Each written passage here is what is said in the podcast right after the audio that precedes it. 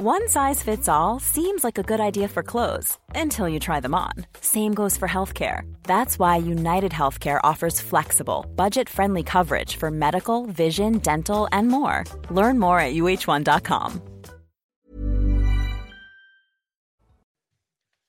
C'est News, il est 5h59. Merci d'être avec nous à la une ce matin. Bien sûr, la magnifique défaite des Bleus. Certains ont dû passer la nuit à refaire le match.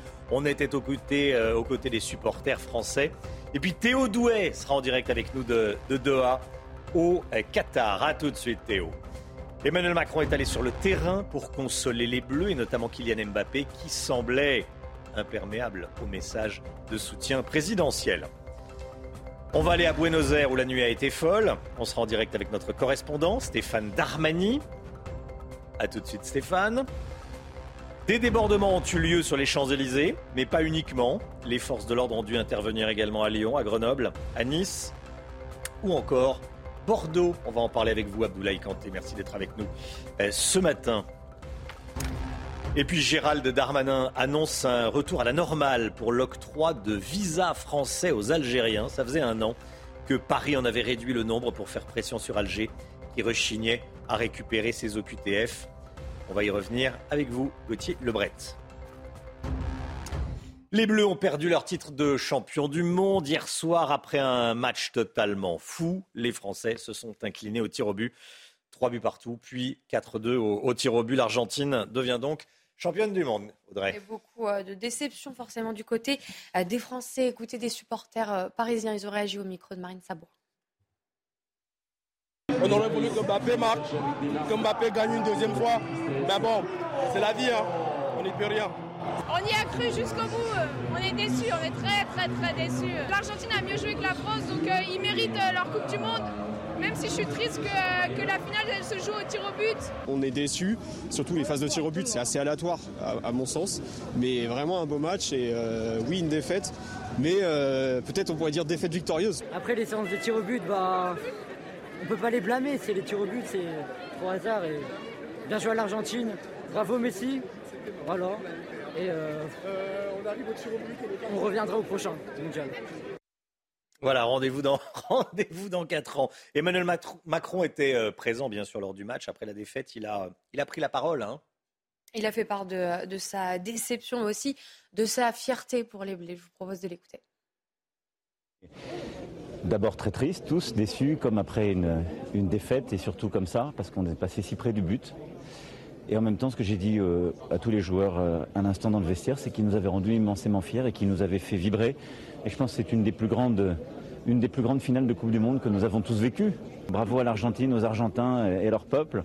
Ils étaient là en masse. On peut être fier de notre équipe parce que c'est très rare d'avoir, en ayant gagné une coupe, de revenir, d'aller en, en phase finale et de quasiment en gagner. Voilà, on a quasiment gagné ça. Ça résume assez bien la, situation. Emmanuel Macron qui a donc cherché à, consoler Kylian Mbappé. Euh, Kylian Mbappé qui semblait être totalement dans sa bulle après le, match. Kylian Mbappé, euh, Didier Deschamps en a parlé. Hein. Oui, Didier Deschamps, le sélectionneur euh, de l'équipe de France, qui a tenu une conférence de presse d'après-match. La gorge nouée, il est revenu sur l'incroyable performance de Kylian Mbappé. Écoutez. Kylian qui a marqué euh, de son empreinte cette finale, mais pas l'empreinte totale qu'il voulait, d'où sa tristesse à la fin, comme l'ensemble des joueurs. Théo Douet avec nous en direct de Doha au Qatar, journaliste sport Canal+. Bonjour Théo. Bon, euh, défaite. C'est une frustration immense cette défaite. hein. Oui, oui, frustration immense pour cette équipe de France. Euh, Frustration immense, surtout au vu de ce scénario qui a été complètement incroyable. Il y a, pendant un temps, on a pensé que cette équipe de France n'allait jamais pouvoir revenir dans, dans ce match, tellement l'Argentine était au-dessus. Et puis finalement, il y a eu ces quelques minutes de folie, ce retournement de situation qui nous ont laissé penser que cette équipe de France allait finir par s'en sortir comme c'était le cas à chaque fois.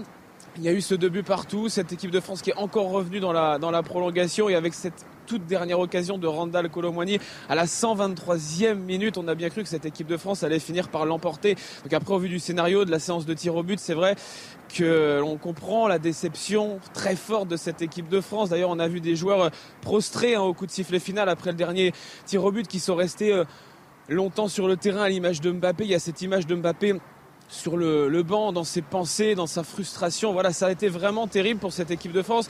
Mais euh, il y a de l'espoir aussi derrière tout ça parce que ces Bleus-là reviennent de très très loin. On a beaucoup parlé des nombreuses absences et c'est presque un miracle que cette équipe de France soit arrivée en finale avec autant de vent contraire et ait fini euh, quasiment par euh, gagner cette Coupe du Monde. Donc voilà, c'est une jeunesse qui a pris rendez-vous avec l'histoire. Pour ce qui est de, l'après-match, les Bleus ne se sont pas éternisés hein, sur le, stade à, Doha. Il y a eu ce, ce discours du président Emmanuel Macron dans le vestiaire, un discours remobilisateur, un discours pour dire que la France était fière de ses joueurs. Est-ce que c'est suffisant pour consoler ces bleus? Sans doute pas. Il y a aussi eu le discours de Didier Deschamps, dont on se pose la question de l'avenir sur le banc des Bleus. Et si on interprète ces, propos, ça nous laisse penser que Didier Deschamps a envie de, continuer, en tout cas, euh, au moins pour, euh, pour jusqu'au prochain Euro avec cette équipe de France. Voilà, ce sont que des interprétations pour l'instant, mais voilà, les Bleus sont rentrés euh, à l'hôtel un peu plus de, minuit, heure de Doha, très triste, forcément touchant. J'imagine qu'ils ont passé une, une toute petite nuit. Aujourd'hui, au programme, ces petits déjeuners communs avant un départ de leur hôtel vers euh, midi, direction l'aéroport. Décollage aux alentours de 13h30 pour une arrivée à Roissy à 18h. C'est là que va réellement se terminer l'aventure. Chacun va repartir de, de, son côté. Il y a les compétitions avec les clubs respectifs qui vont reprendre très rapidement. Donc voilà, ça va être le gros défi maintenant pour cette équipe de France-là, c'est d'évacuer, d'oublier cette déception, mais ça risque de prendre un petit peu de temps. Merci beaucoup Théo Douet. On va vous retrouver euh, tout au long de cette, euh, cette, matinale. Merci beaucoup Théo. Donc a priori, Saïd El Abadi, pas de descente des Champs-Élysées. Si arrivé à 18h à Roissy, le temps d'arriver sur les champs, non, non. Je pense que l'état d'esprit des joueurs, c'est pas vraiment de descendre les Champs-Élysées. Alors oui, la fédération voudrait bien euh, descendre, aimerait, hmm. mais je pense que les joueurs euh, ne n'ont pas la tête à ça. Clairement. Pas la tête à ça. Allez, les unes des journaux ce matin. Regardez la une de l'équipe, Le Parisien et le, Figaro, la tête haute, fier de nos bleus, euh, dans la légende. Berry républicain. Alors, dans la légende, ce sont les Argentins hein, pour le Figaro. Euh, le Berry républicain beau et cruel, Paris-Normandie étoile filante. Euh, et puis cruel pour la Provence. Bon, oui, c'est cruel. L'étoile filante est, pas mal. Oui, c'est pas. Oui, après. Tristement pas mal. oui, mais c'est pas la fin pour Mbappé. Non, non, non. La fin pour Mbappé. Non. C'est même le, c'est un début. il a encore de belles, de belles années de, de belles années devant lui. Il y a eu des débordements, euh, Audrey Berthaud. Hein. Oui, il y a eu pas mal, euh, pas mal de, euh, de débordements sur les Champs Élysées, notamment des tirs de mortier d'artifice qui ont visé des policiers en début de soirée. vous pouvez voir sur ces images un important groupe de policiers appuyés par des véhicules, mais également à Lyon, d'après le progrès, des poubelles ont été incendiées, des mortiers, des fumigènes et des pétards ont été été euh, lancé sur euh, euh, la place centrale. Je vous propose de regarder ce sujet de Geoffrey Defebvre, Olivier Madinier et Olivier Gangloff. Des tirs de mortier, des jets de projectiles sur les forces de l'ordre. Place Bellecour à Lyon, des violences urbaines ont eu lieu après la défaite de l'équipe de France. Aux abords de la place, des magasins ont été détériorés et des automobilistes ont été pris à partie. Ici, Plusieurs dizaines de personnes secouent une voiture avant de la caillasser. Pendant presque deux heures, plusieurs centaines d'individus en groupe mobile, le visage souvent dissimulé, ont affronté les forces de l'ordre. Les policiers ont riposté avec des gaz lacrymogènes et des camions lanceurs d'eau pour disperser la foule. Le calme est revenu vers 21h30. Selon la préfecture du Rhône, une quinzaine de personnes ont été interpellées pour des jets de projectiles et dégradations. Abdoulaye Kanté, policier dans les Hauts-de-Seine, merci d'être avec nous ce matin. Quand vous voyez ça, qu'est-ce que vous vous dites? Je me dis évidemment, ce sont toujours les mêmes qui viennent gâcher la fête, hein, donc euh, si puis dire euh, vraiment cet événement sportif. Et, euh, mais bon, je tiens quand même à féliciter l'ensemble des forces de l'ordre qui étaient déployées parce que nous avons un gros dispositif qui était déployé sur l'ensemble du territoire 14 000 quand même euh, gendarmes et policiers, notamment 3 000, environ 3 000 sur la région parisienne. mais quand on voit encore ces jets de projectiles encore qui, en direction de nos collègues, ben, ça montre la bêtise de certains qui, au lieu de venir faire la fête, viennent toujours gâcher toujours ce moment de, d'une unique. Il y a des tirs de mortier d'artifice il y a des moyens de les, de les empêcher, d'empêcher euh, ces, individus euh, violents de venir tirer des mortiers d'artifice sur vos, euh, sur vos collègues Il y a toujours, on va dire, cette difficulté parce que vous savez, il y a encore les mortiers qui sont en vente, on va dire, de, manière illégale. Hein. Donc malgré la surveillance aussi de nos collègues des renseignements sur le darknet, etc., pour essayer d'éviter que ces, on va dire, ces mortiers arrivent dans les mains de ces individus, mais on va dire, on essaie de maîtriser tant bien que mal ces mortiers parce que effectivement, ce ne sont pas que des simples pétards, parce que ce sont des choses qui peuvent blesser nos collègues. Et là, quand on voit euh, directement, de manière flagrante, hein, que nos collègues ont été attaqués, donc euh, ça montre aussi la dangerosité, de ces objets. Merci beaucoup Abdoulaye Kanté. dans le reste de l'actualité en déplacement en Algérie, Gérald Darmanin a annoncé un retour à la normale de l'octroi de visas français. La France avait drastiquement réduit le nombre de visas octroyés à l'Algérie, à la Tunisie et au Maroc. Le but était d'inciter ces pays à faire des efforts en matière de coopération et de lutte contre l'immigration euh, illégale. En clair, ces pays ne voulaient pas récupérer leurs OQTF. Gauthier Lebret, avec nous, euh, c'est une reculade du gouvernement? En tout cas, il y a une très grande volonté de mettre fin, effectivement, Romain, à cette crise des visas, puisque Catherine Colonna était en visite la semaine dernière au Maroc et elle a annoncé la même chose, le retour à la normale pour les visas euh, délivrés au Maroc. Euh, on se rappelle euh, eh bien, que la France avait fait baisser les visas drastiquement à la Tunisie, au Maroc et à l'Algérie. Et, aujourd'hui, la situation est redevenue à la normale. Pour les trois pays, on était allé jusqu'à moins 50%, une baisse de moitié pour le Maroc et pour l'Algérie, et jusqu'à moins 30% pour la Tunisie. Vous l'avez dit, Romain, le but c'était de faire augmenter les fameux laissés-passer euh, consulaires délivrés par les pays d'origine pour pouvoir expulser les personnes sous OQTF, sous obligation de quitter le territoire français. Entre janvier et juillet 2021, sur plus de 7700 OQTF délivrés à des euh, Algériens. seuls 31 laissés-passer consulaires avaient été délivrés par l'Algérie. Alors, côté français, on explique ce retour à la normale des visas puisqu'on note une amélioration des Algériens pour délivrer des laissés-passer euh, consulaires, notamment après euh, la crise Covid. Mais on est euh, effectivement toujours très loin de l'objectif du gouvernement. Je vous rappelle qu'Emmanuel Macron avait promis 100% des OQTF exécutés, une promesse renouvelée il y a quelque temps par Emmanuel Macron et Gérald Darmanin au moment où il a présenté sa loi Asile et Immigration qui sera débattue à la rentrée au Parlement. Mais il y a d'autres enjeux pour le gouvernement. Cette annonce fait suite à deux visites en Algérie, celle d'Emmanuel Macron et d'Elisabeth Borne. D'autres enjeux, je citerai celui du gaz par exemple. Et puis au Maroc, il y a aussi un autre enjeu. On prépare une visite d'État pour Emmanuel Macron dans les mois à venir. Merci Gauthier Lebret. Allez, le sport. Et on va revenir sur euh, ce match fou. Et hop, France par brise. En cas de bris de glace, du coup, vous êtes à l'heure pour votre programme avec France par brise et son prêt de véhicule. Match complètement fou sur lequel on revient avec vous, Saïd El Abadi. Hein c'est le terme, complètement fou. il, faut, il, faut, il faut dire que les Argentins ont rapidement pris le dessus dans, dans ce match. On s'y attendait pas et franchement, on a été rapidement dépassé et, et totalement apathique. Regardez sur ces images.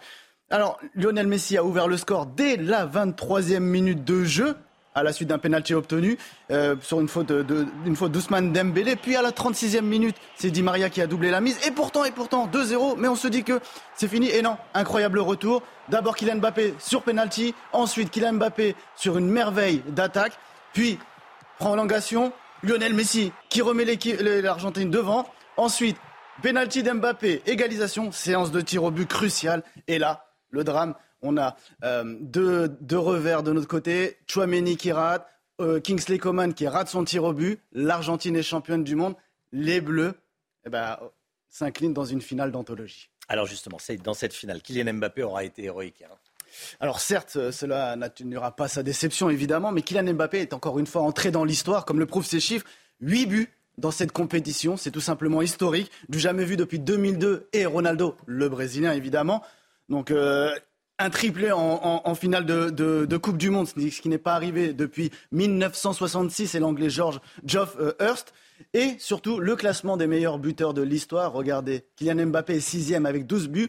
Le meilleur, c'est Miroslav Klose avec 16 buts. Je vous rappelle juste une petite chose, c'est que Kylian Mbappé aura 24 ans seulement demain.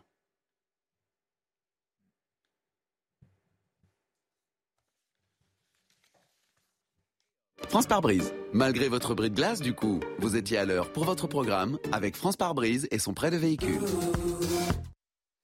Merci d'être avec nous. Merci d'avoir choisi CNews pour démarrer cette journée et cette semaine. Restez bien sur CNews dans un instant. On va vous dire ce qui s'est euh, passé. Alors, on va parler évidemment du match d'hier soir, hein, des champs euh, chez les Bleus, rendez-vous en début d'année. C'est ce qu'il a dit. Est-ce qu'il va rester ou pas? Bon.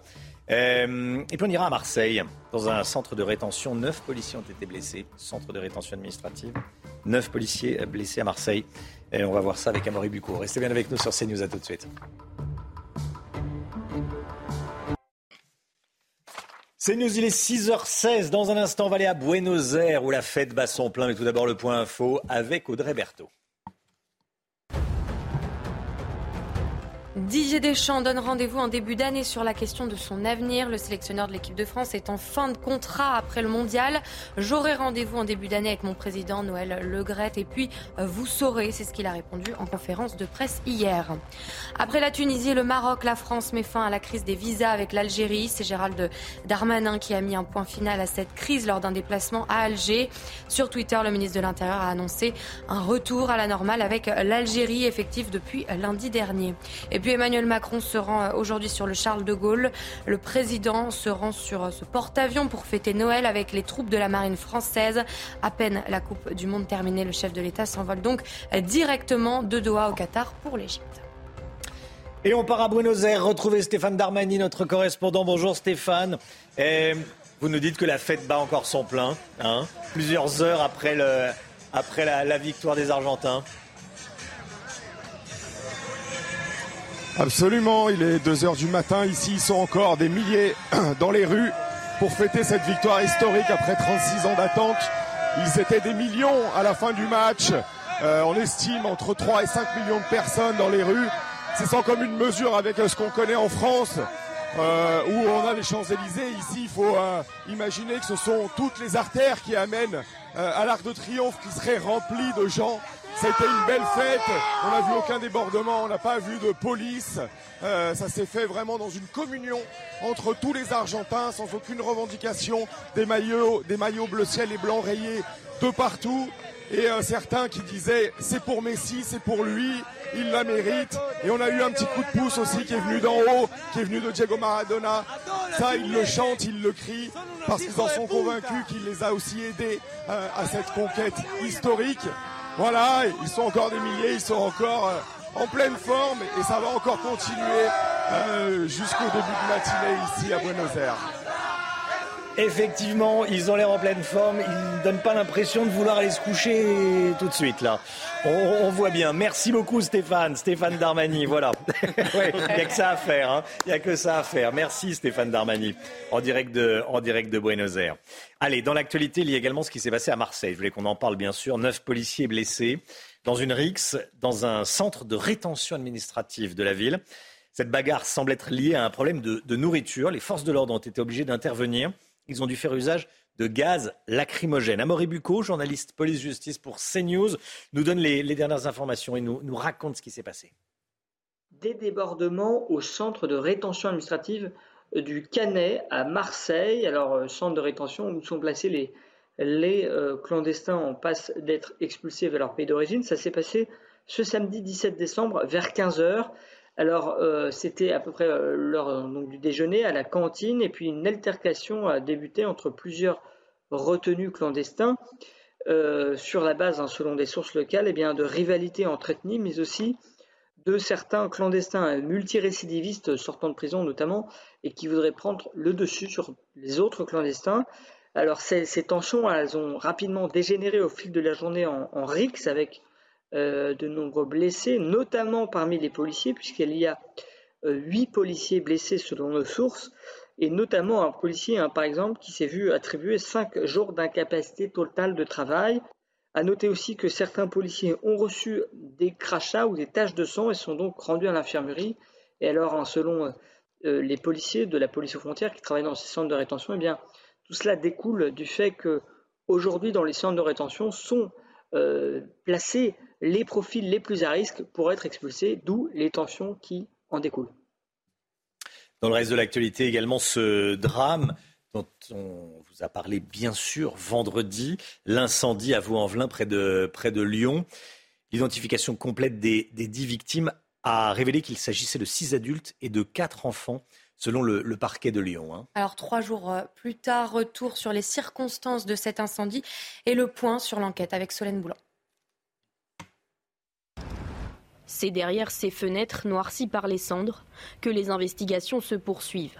À 3 heures du matin, vendredi, les flammes ont ravagé les sept étages de ce bâtiment, situé dans un quartier populaire de Vaux-en-Velin. Si les premières conclusions des experts tentent à confirmer que le départ du feu se situerait au rez-de-chaussée, les expertises n'ont pas encore permis de déterminer si l'origine de l'incendie était volontaire ou accidentelle. Aucune trace de produit inflammable n'a été détectée dans les échantillons prélevés sur les lieux du sinistre. Selon les dernières informations communiquées par le parquet de Lyon, aucune interpellation n'a eu lieu depuis l'ouverture de l'enquête, ouverte pour dégradation volontaire par incendie ayant entraîné la mort. L'identification complète des dix victimes décédées a révélé qu'il s'agissait de six adultes et de quatre enfants. 24 personnes ont également été blessées dans l'incendie, dont quatre grièvement. Les survivants vont quant à eux bénéficier d'un soutien psychologique et de solutions de relogement. Samedi, près de 600 personnes se sont rassemblées sur le parvis de l'hôtel de ville de Vaux-en-Velin pour rendre hommage aux victimes. Restez bien avec nous sur CNews. Dans un instant, l'économie avec Eric de Ritmaten. On va voir ce que la Banque de France nous prévoit pour l'année prochaine. Est-ce que l'inflation va continuer? Les réponses d'Eric à suivre. Bon réveil à tous. À tout de suite. L'économie avec vous, Eric de Ritmaten. Eric, à quoi faut-il s'attendre pour l'année prochaine? La Banque de France a publié ses prévisions. Il y aura bien un trou d'air l'an prochain. Eric, euh, on sait combien de temps ça va durer ou pas? Alors écoute, en tout cas, c'est une année faiblarde hein, qui, nous attend. Euh, il n'y aura pas de répit ni sur la dette, ni sur les déficits, ni sur l'inflation. Ça, c'est ce que dit la Banque de France. En fait, l'économie va tourner à petite vitesse. Alors vous me demandez si ça va durer. Bah, écoutez, euh, je vais, vous donner les scénarios. Alors on va commencer par 2023. Euh, Alors il y a deux choses. Hein. Ou bien l'économie chute, ce serait moins 0,3% de baisse. on entrerait donc dans une récession, tout simplement, parce que les prix de l'énergie resteront élevés et l'inflation sera à 6% l'an prochain, je précise bien, dit la Banque de France scénario 1. Scénario 2, eh bien, on reste tant bien que mal au-dessus de la ligne de, flottaison avec une croissance à plus 0,8. Donc, vous voyez, c'est pas énorme. Il faut pas oublier qu'on était à 2,6 cette année. Donc, 0,8 pour l'an prochain si on sort du marché euh, européen de l'énergie et si euh, les centrales nucléaires euh, tournent mieux. Vous savez qu'actuellement, il y a le problème de la maintenance. Donc, ça veut dire tout cela qu'il y a une récession possible pour la France en 2023, même si le gouvernement continue de dire que tout va bien, puisque l'INSEE et le gouvernement prévoient 1% de progression en 2023. Le retour à la normale, Eric, c'est pour quand? Alors, la bonne nouvelle, c'est qu'il faut attendre 2024. Donc, vous voyez, tout n'est pas perdu. Ça s'annonce meilleur sur le plan économique. L'inflation serait à 6% l'an prochain en 2023. Et ensuite, ça baisserait. On viendrait à 2,5 en 2024 puis 2,1% euh, d'inflation en 2025. Donc on reviendrait en 2025 à des niveaux euh, normaux d'avant la crise. Euh, la Banque de France, donc là, est plutôt optimiste. Mais en tout cas, la guerre en Ukraine aura fait perdre deux années à la France. C'est ça qu'il faut retenir de ces scénarios. Le pays, malheureusement, va continuer de s'endetter pour protéger les ménages. C'est la priorité. Le, le, désendettement de la France n'est donc pas réglé et ce sera la prochaine priorité une fois la crise passée.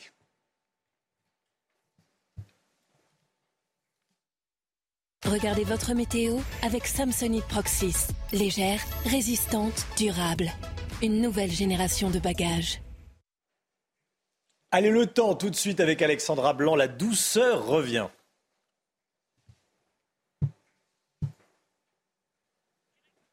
Il y a la neige normalement. Alexandra qui est en direct. On est en direct, Alexandra. Alexandra, vous êtes en direct. D'accord. Mais oui, il y a la neige. Euh. je pensais qu'avant, on va tout à fait transparent. Je pensais qu'il y avait la météo des neiges juste mais avant. Oui, mais bon, mais ça, c'est ça le direct. Euh, vous avez eu froid la semaine dernière. Euh, cette semaine, c'est la douceur qui revient, Alexandra Blanc. Hein. Oui, en effet, des températures qui vont bien grimper. D'ailleurs, Romain, on va gagner euh, par endroit entre 10 et 15 degrés. C'est vrai qu'hier, on a eu par exemple moins 10 degrés euh, du côté de Reims. Ce matin, on a 1 degré. Le froid qui se maintenait également euh, du côté du Bas-Rhin, avec donc des conditions météo beaucoup plus douces en termes de température, mais pas forcément plus belles, puisque nous allons avoir tout un défilé de perturbations cette semaine, avec d'ailleurs deux départements placés sous surveillance, notamment le Morbihan ou encore le Finistère, avec de fortes pluies. On a eu de fortes pluies hier, parfois l'équivalent de trois semaines à un mois de pluie en seulement euh, quelques heures. Eh bien, ces deux départements sont maintenus en vigilance au moins euh, jusqu'à la mi-journée, avec donc de nouveau de la pluie euh, du côté de la Bretagne, les pluies qui remontent également sur le nord, et puis un temps assez mitigé autour du golfe du Lion avec le vent d'autant qui rapporte donc ces quelques nuages venus de la mer Méditerranée. On retrouve également un petit peu de brume, mais également du brouillard entre la Garonne et le nord-est du pays. Les températures, eh bien, les températures sont beaucoup plus douces ce matin. Hier, on a eu moins 10 degrés en moyenne en Champagne. Ce matin, 1 degré. Donc vraiment, par endroit, on gagne entre 10 et 15 degrés par rapport à hier. Quasiment pas de gelée. 8 degrés euh, pour euh, Nantes ou encore pour Rennes. 9 degrés également à Marseille. La grande douceur également qui se met en place sur le Pays Basque avec 12 degrés et des températures donc positives entre Paris et la région lilloise entre 0 et 2 degrés. Dans l'après-midi, eh bien, les températures restent très douces pour la saison. On est en moyenne 5 à 6 degrés au-dessus des normales de saison. Donc vraiment, cette douceur qui revient avec 11 degrés à Paris, 11 degrés également euh, du côté euh, de Nancy. Grande douceur également entre la Garonne, les Pyrénées ou encore à Perpignan, où vous aurez en moyenne entre 16 et 17 degrés, puis 15 degrés en moyenne euh, pour Limoges. Températures qui n'ont donc rien à voir avec celles de la semaine dernière. Le froid était bien présent la semaine dernière avec un, mois de décembre, un début de mois de décembre particulièrement froid. Et bien là, changement de décor avec le retour de la douceur. Retour de la douceur, oui, mais conséquences, on va avoir tout un défilé de perturbations cette semaine. Mardi, grande, grosse perturbation qui va arriver par le nord-ouest. Et puis mercredi et jeudi, du vent, de la pluie, mais toujours cette douceur qui se maintiendra. Avec BDOR. L'agence BDOR vous donne accès au marché de l'or physique. L'agence BDOR, partenaire de votre nouvelle épargne. CNews, il est 6h29. Merci d'être avec nous. Merci d'avoir choisi CNews pour démarrer cette euh, journée. Lendemain de défaite. Quelle belle défaite. Il y a des défaites qui sont plus belles que d'autres. Là, c'en était une belle. Les montagnes russes émotionnelles lors de cette finale France-Argentine. On y a cru et finalement la victoire nous a filé entre les doigts. On était évidemment aux côtés des supporters. La joie des Argentins à Paris, également à Buenos Aires, soirée de l'IS à Buenos Aires, explosion de joie également pour les euh, nouveaux champions du monde un peu partout et notamment euh, dans la capitale. Des violences dans plusieurs villes de France, quelques tensions à Paris et des débordements à Lyon, Grenoble et Nice. On va vous montrer ce qui s'est passé. On va également aller à Niort, dans les Deux-Sèvres, où les douaniers ont beaucoup de travail. Pourquoi? Pour lutter contre le trafic de drogue. Vous allez voir pourquoi. Et puis la situation politique est très, très compliquée au Pérou. Des touristes français y sont bloqués. Témoignage dans un instant. Les Bleus ont perdu leur titre de champion du monde hier soir après un match totalement fou. Les Français se sont inclinés au tir au but, Audrey. Trois buts partout, puis quatre euh, buts à deux au tir au but. L'Argentine qui devient donc championne du monde et beaucoup de déceptions hein, forcément du côté euh, des Français. Résumé de cette soirée avec Solène Boulan. Ils y ont cru jusqu'à la dernière seconde. Dans ce bar marseillais, la déception se lit sur les visages des supporters français, venus nombreux espérer une troisième étoile. Forcément, hein, quand on y croit jusqu'au bout, ben, on est déçu à la fin. Il Fallait se réveiller euh, peut-être un peu avant. Il y a eu euh, des grosses erreurs d'arbitrage. Franchement, au début, c'était pas ça. Après, ils ont réussi à remonter. Et à la fin, ben, ça a été, ça, ça a été ben, la sentence. C'est triste, c'est triste, mais, mais c'est comme ça. Au terme d'une finale riche en rebondissements, les Bleus sont revenus au score à deux reprises. Alors la désillusion laisse place à l'optimisme. Ça fait mal, mais après c'était un bon parcours quand même qu'on a fait, je pense, dans l'ensemble. On reviendra à l'euro plus fort, euh, voilà, et puis on verra bien. On n'est pas, pas perdant, on reviendra plus fort. C'est l'image de la France qu'on a, c'est des, combattants. Et on aime cette équipe de France et on les soutient. C'est pas grave pour la défaite. On est très fiers d'eux et on les aime. Nul doute que la cité phocéenne vibrera à nouveau lors de l'Euro 2024, aux côtés d'une équipe de France qui n'a pas fini de surprendre. Et Emmanuel Macron est allé euh, féliciter, soutenir les Bleus, essayer de, les, de leur redonner un peu le, un peu le moral. C'est compliqué. Il leur a parlé dans les, dans les vestiaires à la fin du match et l'émotion était vive. Regardez. Vous avez fait rêver des millions de Françaises et de Français jusque-là, et encore aujourd'hui, ils ont vibré. Et vous avez fait rêver des milliards de gens qui ont regardé ce match. Parce que vous avez fait du grand football et du grand sport. Les leçons, vous les tirerez. Il y aura sans doute des regrets après ce match. Je voudrais qu'il y en ait deux qui n'aient pas trop de regrets. S'il vous plaît. écoutez-moi bien. Jamais. Vous êtes une très grande équipe. Parce qu'il n'y a, je pense, aucune autre équipe qui a pu faire ce que jusque-là et qui aurait pu remonter à deux reprises et être à deux doigts de la gagner. Après, quand il manque un truc, dans la vie, c'est pareil. C'est le foot, c'est le, c'est le sport. Ça, vous y pouvez rien. Mais vous avez eu le cœur, la faim, l'envie et le talent d'y aller. Rien pour ça, je voulais venir vous voir pour vous dire merci. Et vous avez fait rêver des Françaises et des Français qui en ont besoin. Donc merci à vous. Merci à celles et ceux qui vont peut-être arrêter le maillot après ce match. Il y en a plein qui sont très jeunes, qui vont en faire beaucoup d'autres, plus que moi comme président, dites-le-vous bien. Donc vous allez en gagner des autres parce que vous avez une expérience embarquée qui est dingue. Donc voilà, ce soir ça va être dur, mais dès demain on est parti à l'assaut parce que c'est comme ça qu'on les gagne. C'est comme ça qu'on les gagne. En tout cas, moi, je suis fier de vous. Voilà, les, les mots de- du président de la République. Bon, il y, a- il y a un petit tic de langage, il y a celles et ceux. Bon, il n'y a, pas de- il y a pas de femmes dans l'équipe de France masculine, ni même dans le staff d'ailleurs. Non plus, non. ni, même dans le, ni même dans le staff. Bon, c'est- bon, c'est- c'est- il y a certains feront des commentaires politiques, mais Ça a déjà commencé. ça a déjà commencé. euh, Ça a déjà commencé. Évidemment, ça a déjà commencé. Allez, les unes des journaux. Regardez, je voulais vous les montrer, bien sûr. Euh, la une de l'équipe, la tête haute. Effectivement, il peut garder la tête haute. Kylian Mbappé, auteur de 4 buts, rien que ça. Euh, fier de nos bleus, bon, les le Parisien, Euh, le Figaro, dans la légende. Alors, le Figaro qui a choisi de mettre la- l'Argentine en une. C'est le, le- choix du Figaro. Euh, le Berry républicain, beau et cruel.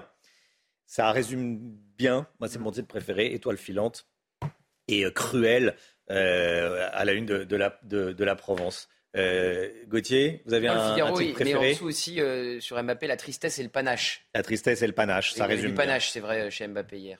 Effectivement, la tristesse et le, et le, et le, et le panache. Bon, Euh, les Bleus qui ont reçu un lot de consolation, la prime, la prime de, de Coupe du Monde. Alors, lot de consolation, je pense que ça ne console pas beaucoup, 284 000 euros pour, euh, pour chaque euh, joueur.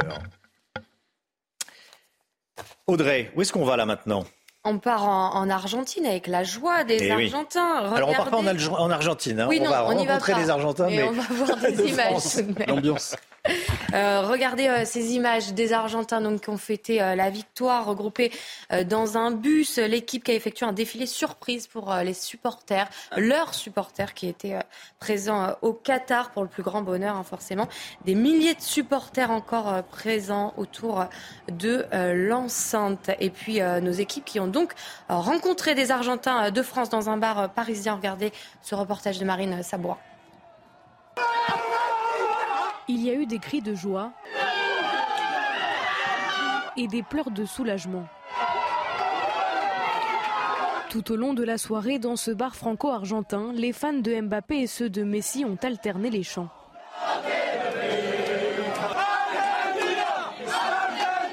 Et après plus de 120 minutes de tension, les supporters argentins relâchent la pression.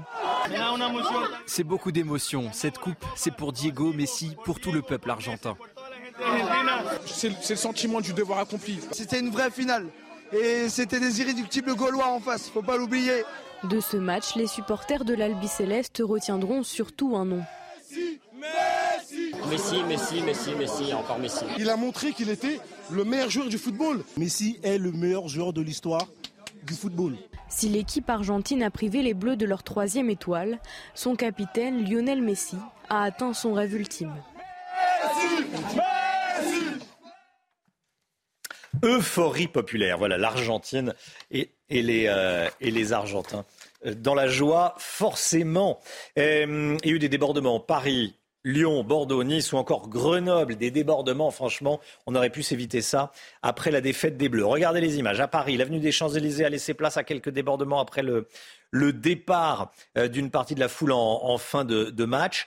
Tir à l'horizontale, hein, de, euh, tir de mortier. Abdoulaye Kanté, Non, mais en fait, quand on voit ces images, on voit évidemment que c'est ça, c'est au niveau de la fin de- du match. Oui. Où il y a- il y a des sommations qui ont été données aux personnes présentes euh, de libérer euh, l'avenue des Champs-Élysées, mais encore certains, une dizaine d'individus qui sont quand même à donner à des tirs de mortier à la verticale euh, euh, envers nos collègues. Mais voilà, en grosso modo, le dispositif en place était très efficace, notamment avec des dispositifs mobiles qui venaient interpeller certains individus. Donc, on va dire que le, le dispositif était bien en place et et a bien fonctionné. Et a bien fonctionné. Bon, ça n'a pas empêché certains de, tirer des, euh, des, des, mortiers d'artifice sur les, forces de l'ordre.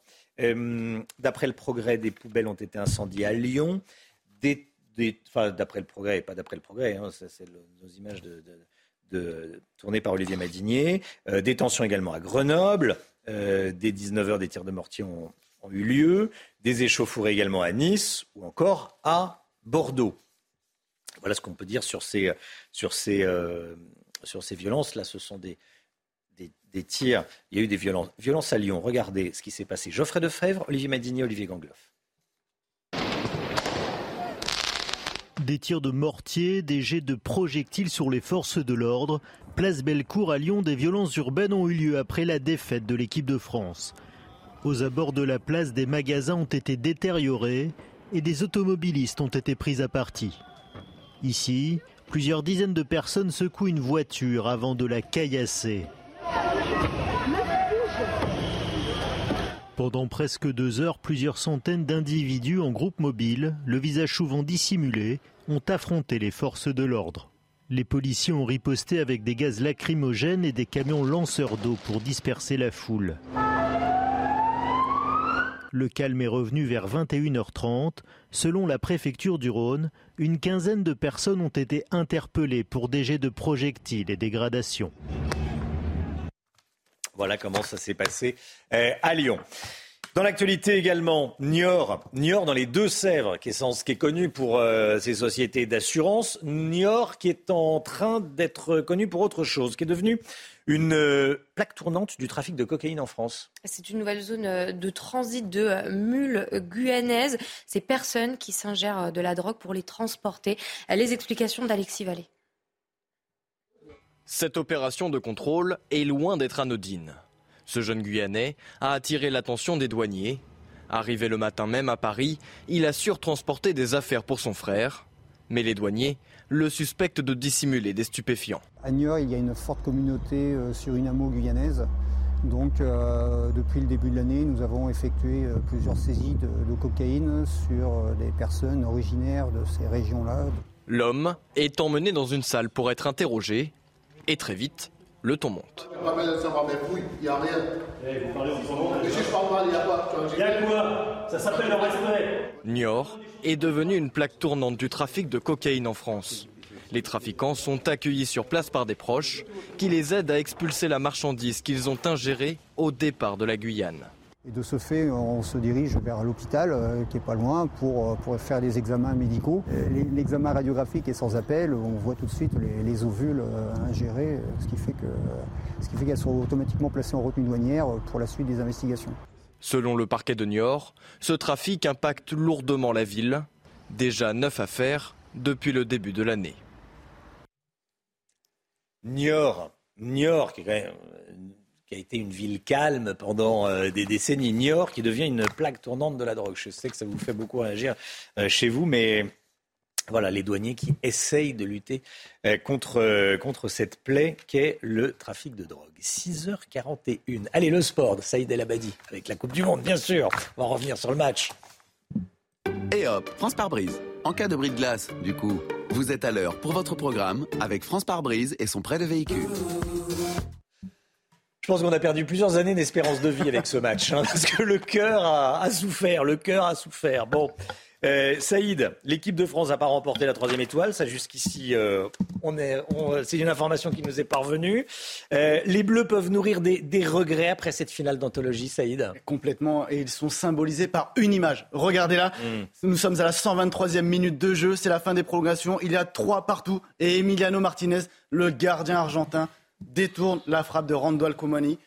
Voilà, on part au tir au but et, on sait ce qui s'est passé par la suite. Alors avant ça, évidemment, on va revenir sur le, sur le match. C'est Lionel Messi qui avait ouvert le score dès la 23e minute, suivi d'Angel Di Maria, son coéquipier euh, euh, en sélection, évidemment, à la 36e minute. Et à 10 minutes de la fin, surtout, on s'attendait au réveil. On s'est dit, c'est le réveil tricolore, c'est parti. 80e minute, Kylian Mbappé qui remet les équipes à, enfin, 2-1. Et ensuite, une minute plus tard, sur cette magnifique frappe de partout. Là, on se dit c'est bon, c'est relancé. C'est parti pour les prolongations. Et là, non. Lionel Messi qui marque 3-2 pour les Argentins. Et finalement, Kylian Mbappé qui égalise 3 partout. Séance de tir au but cruelle. Et là, les Argentins l'emportent parce que deux, tirs au but français ratés, Chouameni et Kingsley Coman la grande interrogation, une des grandes interrogations, c'est l'avenir de Didier Deschamps. Il a dit Je donnerai ma réponse. Je pense qu'il veut faire retomber le soufflet. Bon.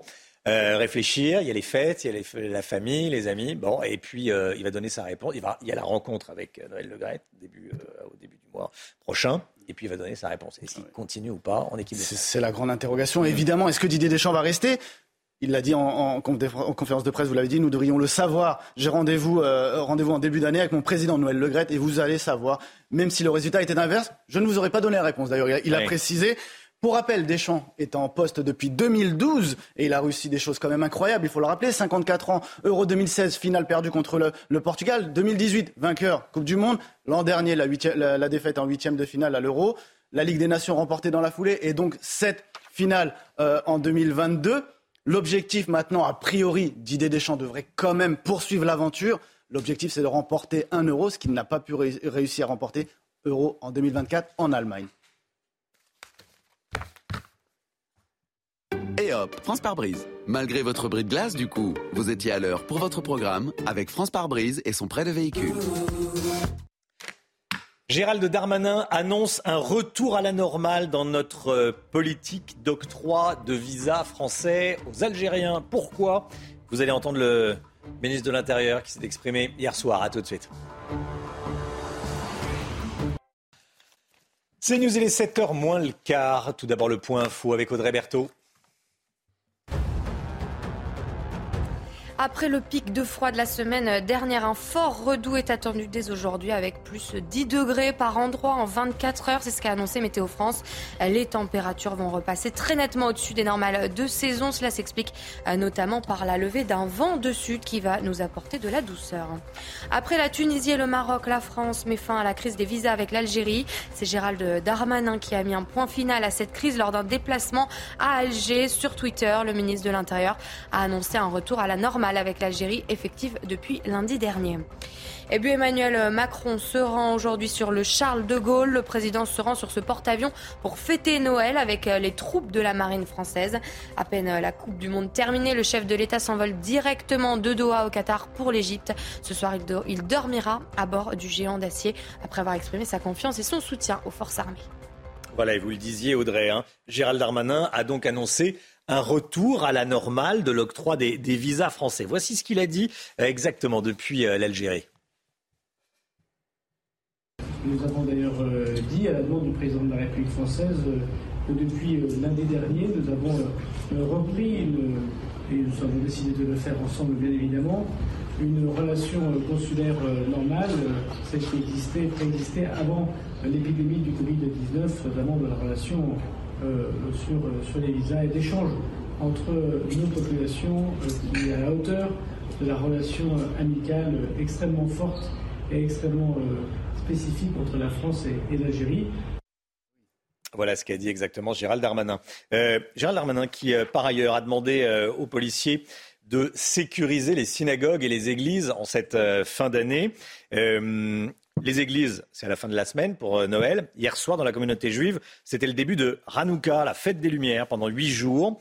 Le chandelier traditionnel à, neuf branches est progressivement euh, annulé, euh, allumé. Et Gérald Darmanin, le ministre de l'Intérieur, a indiqué par ailleurs que le niveau d'alerte terroriste restait très élevé en France, d'où ces appels à placer les synagogues et les églises pour la fin de la semaine sous, sous surveillance. Au Pérou, 5000 touristes sont bloqués à cause de l'état d'urgence. Une quinzaine de Français sont pris euh, dans cette crise politique que traverse le pays, Audrey. Hein. Les manifestations ont fait 19 euh, morts et plus de 500 blessés. Les euh, contestataires demandent la libération de l'ex-président Pedro Castillo, de nouvelles élections, la dissolution du Parlement et la démission de la présidente Dina Boluarte. Michael Dos Santos a rencontré une touriste française qui cherche des solutions pour rentrer. Regardez. Fin de vacances au goût amer. À cause des manifestations qui secouent le Pérou, cette touriste française n'a pas pu rejoindre Lima pour rentrer à Nice. Bloquée depuis cinq jours dans son hôtel, elle se sent abandonnée par les autorités françaises. On appelait tous les jours l'ambassade, avant midi bien sûr parce qu'à midi elle est fermée. Et tous les jours c'était les mêmes informations. Nous n'avons pas plus d'informations. Restez à l'hôtel, évitez les manifestants. Au téléphone, ils nous ont presque dit Vous avez choisi un pays à risque, c'est votre problème. Alors que la plupart des routes du pays sont bloquées, Adèle a trouvé une alternative en se rendant en Bolivie. Je suis avec mon copain. On a réussi à trouver un groupe euh, d'autres Français qui ont fait marcher une agence péruvienne pour nous déplacer tous ensemble jusqu'à Puno. Après un périple de 5 heures, le groupe s'arrête dans un hôtel, un repos de courte durée. On a pris un bateau pour traverser tout le lac Titicaca pour arriver jusqu'à la frontière de la Bolivie. Ironie du sort, Adèle doit retourner au Pérou pour ne pas dépenser davantage. On a déjà payé 1000 euros pour faire La Paz euh, Lima pour demain. Si on changeait de destination de départ, euh, là c'était au moins 2000, euh, presque 2000 par personne. Donc on a dit non, bah, on retourne à Lima. Désormais, la Niçoise attend son vol retour, non sans appréhension. Comme elle, de nombreux Français sont bloqués au Pérou. Voilà le, calvaire de ces, de ces touristes français et des autres d'ailleurs bloqués au Pérou. Il est 6h50, restez bien avec nous dans un instant. Emmanuel Macron, comment politiser le, sport? Emmanuel Macron qui a cherché à, consoler Kylian Mbappé. Vous avez peut-être vu les, les, images, on va en parler dans un instant avec Gauthier Lebret. A tout de suite. Emmanuel Macron était euh, une nouvelle fois au Qatar pour euh, soutenir l'équipe de France. Il a tenté de réconforter les joueurs. Ils n'ont pas toujours été très réceptifs, c'est le moins qu'on puisse dire. Gauthier Lebret, le président français a essayé de se servir du foot pour faire de la politique et envoyer un message aux Français Il ne faut pas politiser le sport. Rappelez-moi qui a prononcé cette phrase Emmanuel Macron lui-même, c'est euh, quand ça l'arrange, le, président, il voulait pas qu'on l'embête avec le boycott et sa possible venue au Qatar si la France se qualifiait en demi et en, finale. Bon, il a changé de posture hier euh, diamétralement.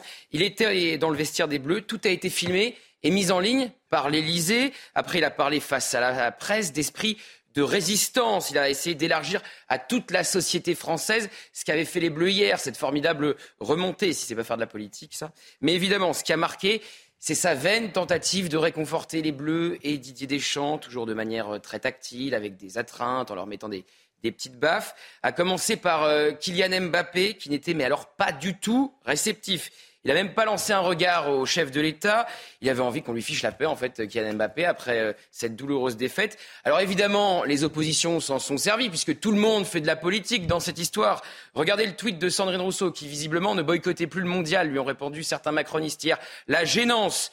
Bon, Carlos Martens Bilongo, euh, député euh, insoumis. Sur la photo, il y a deux numéros 10, Kylian Mbappé et Emmanuel Macron, puisqu'il a dit 49-3 à l'Assemblée. Et enfin, Julien Audoul, du RN. Rester à sa place, c'est aussi la marque des hommes. Foutez-lui la paix, monsieur le président. Oui, c'est aussi la, euh, c'est aussi la place, la marque des hommes d'État, oui, écrit Julien Audoul. C'est sévère. Bon, euh, pareil dans les vestiaires, Emmanuel Macron a tenté de réconforter les joueurs.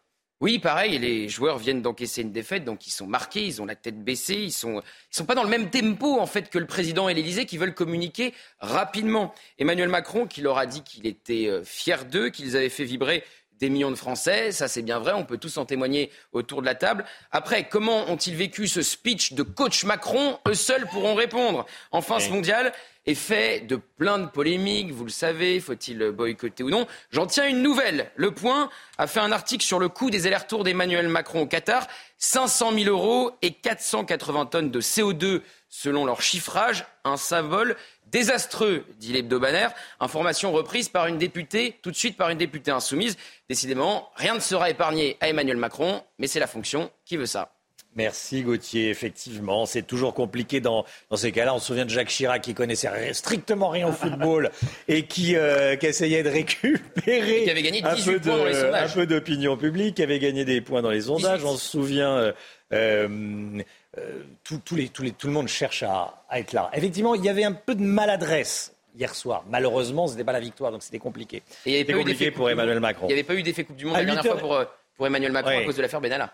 À 8h15, euh, soyez là. Laurence Ferrari recevra le politologue Dominique Régnier, invité de Laurence Ferrari. Restez bien avec nous. Euh, tout de suite, c'est la musique, bien sûr.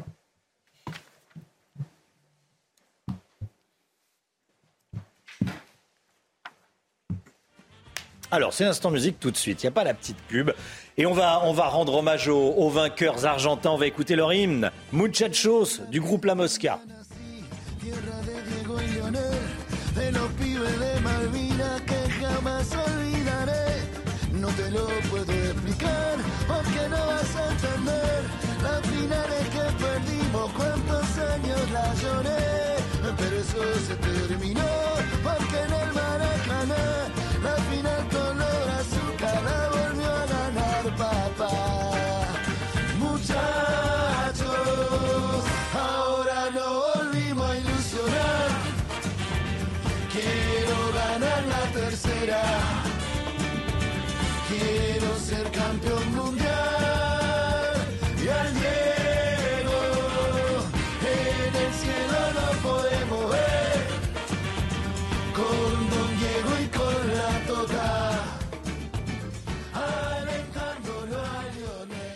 Muchachos, voilà l'hymne des euh, champions du monde.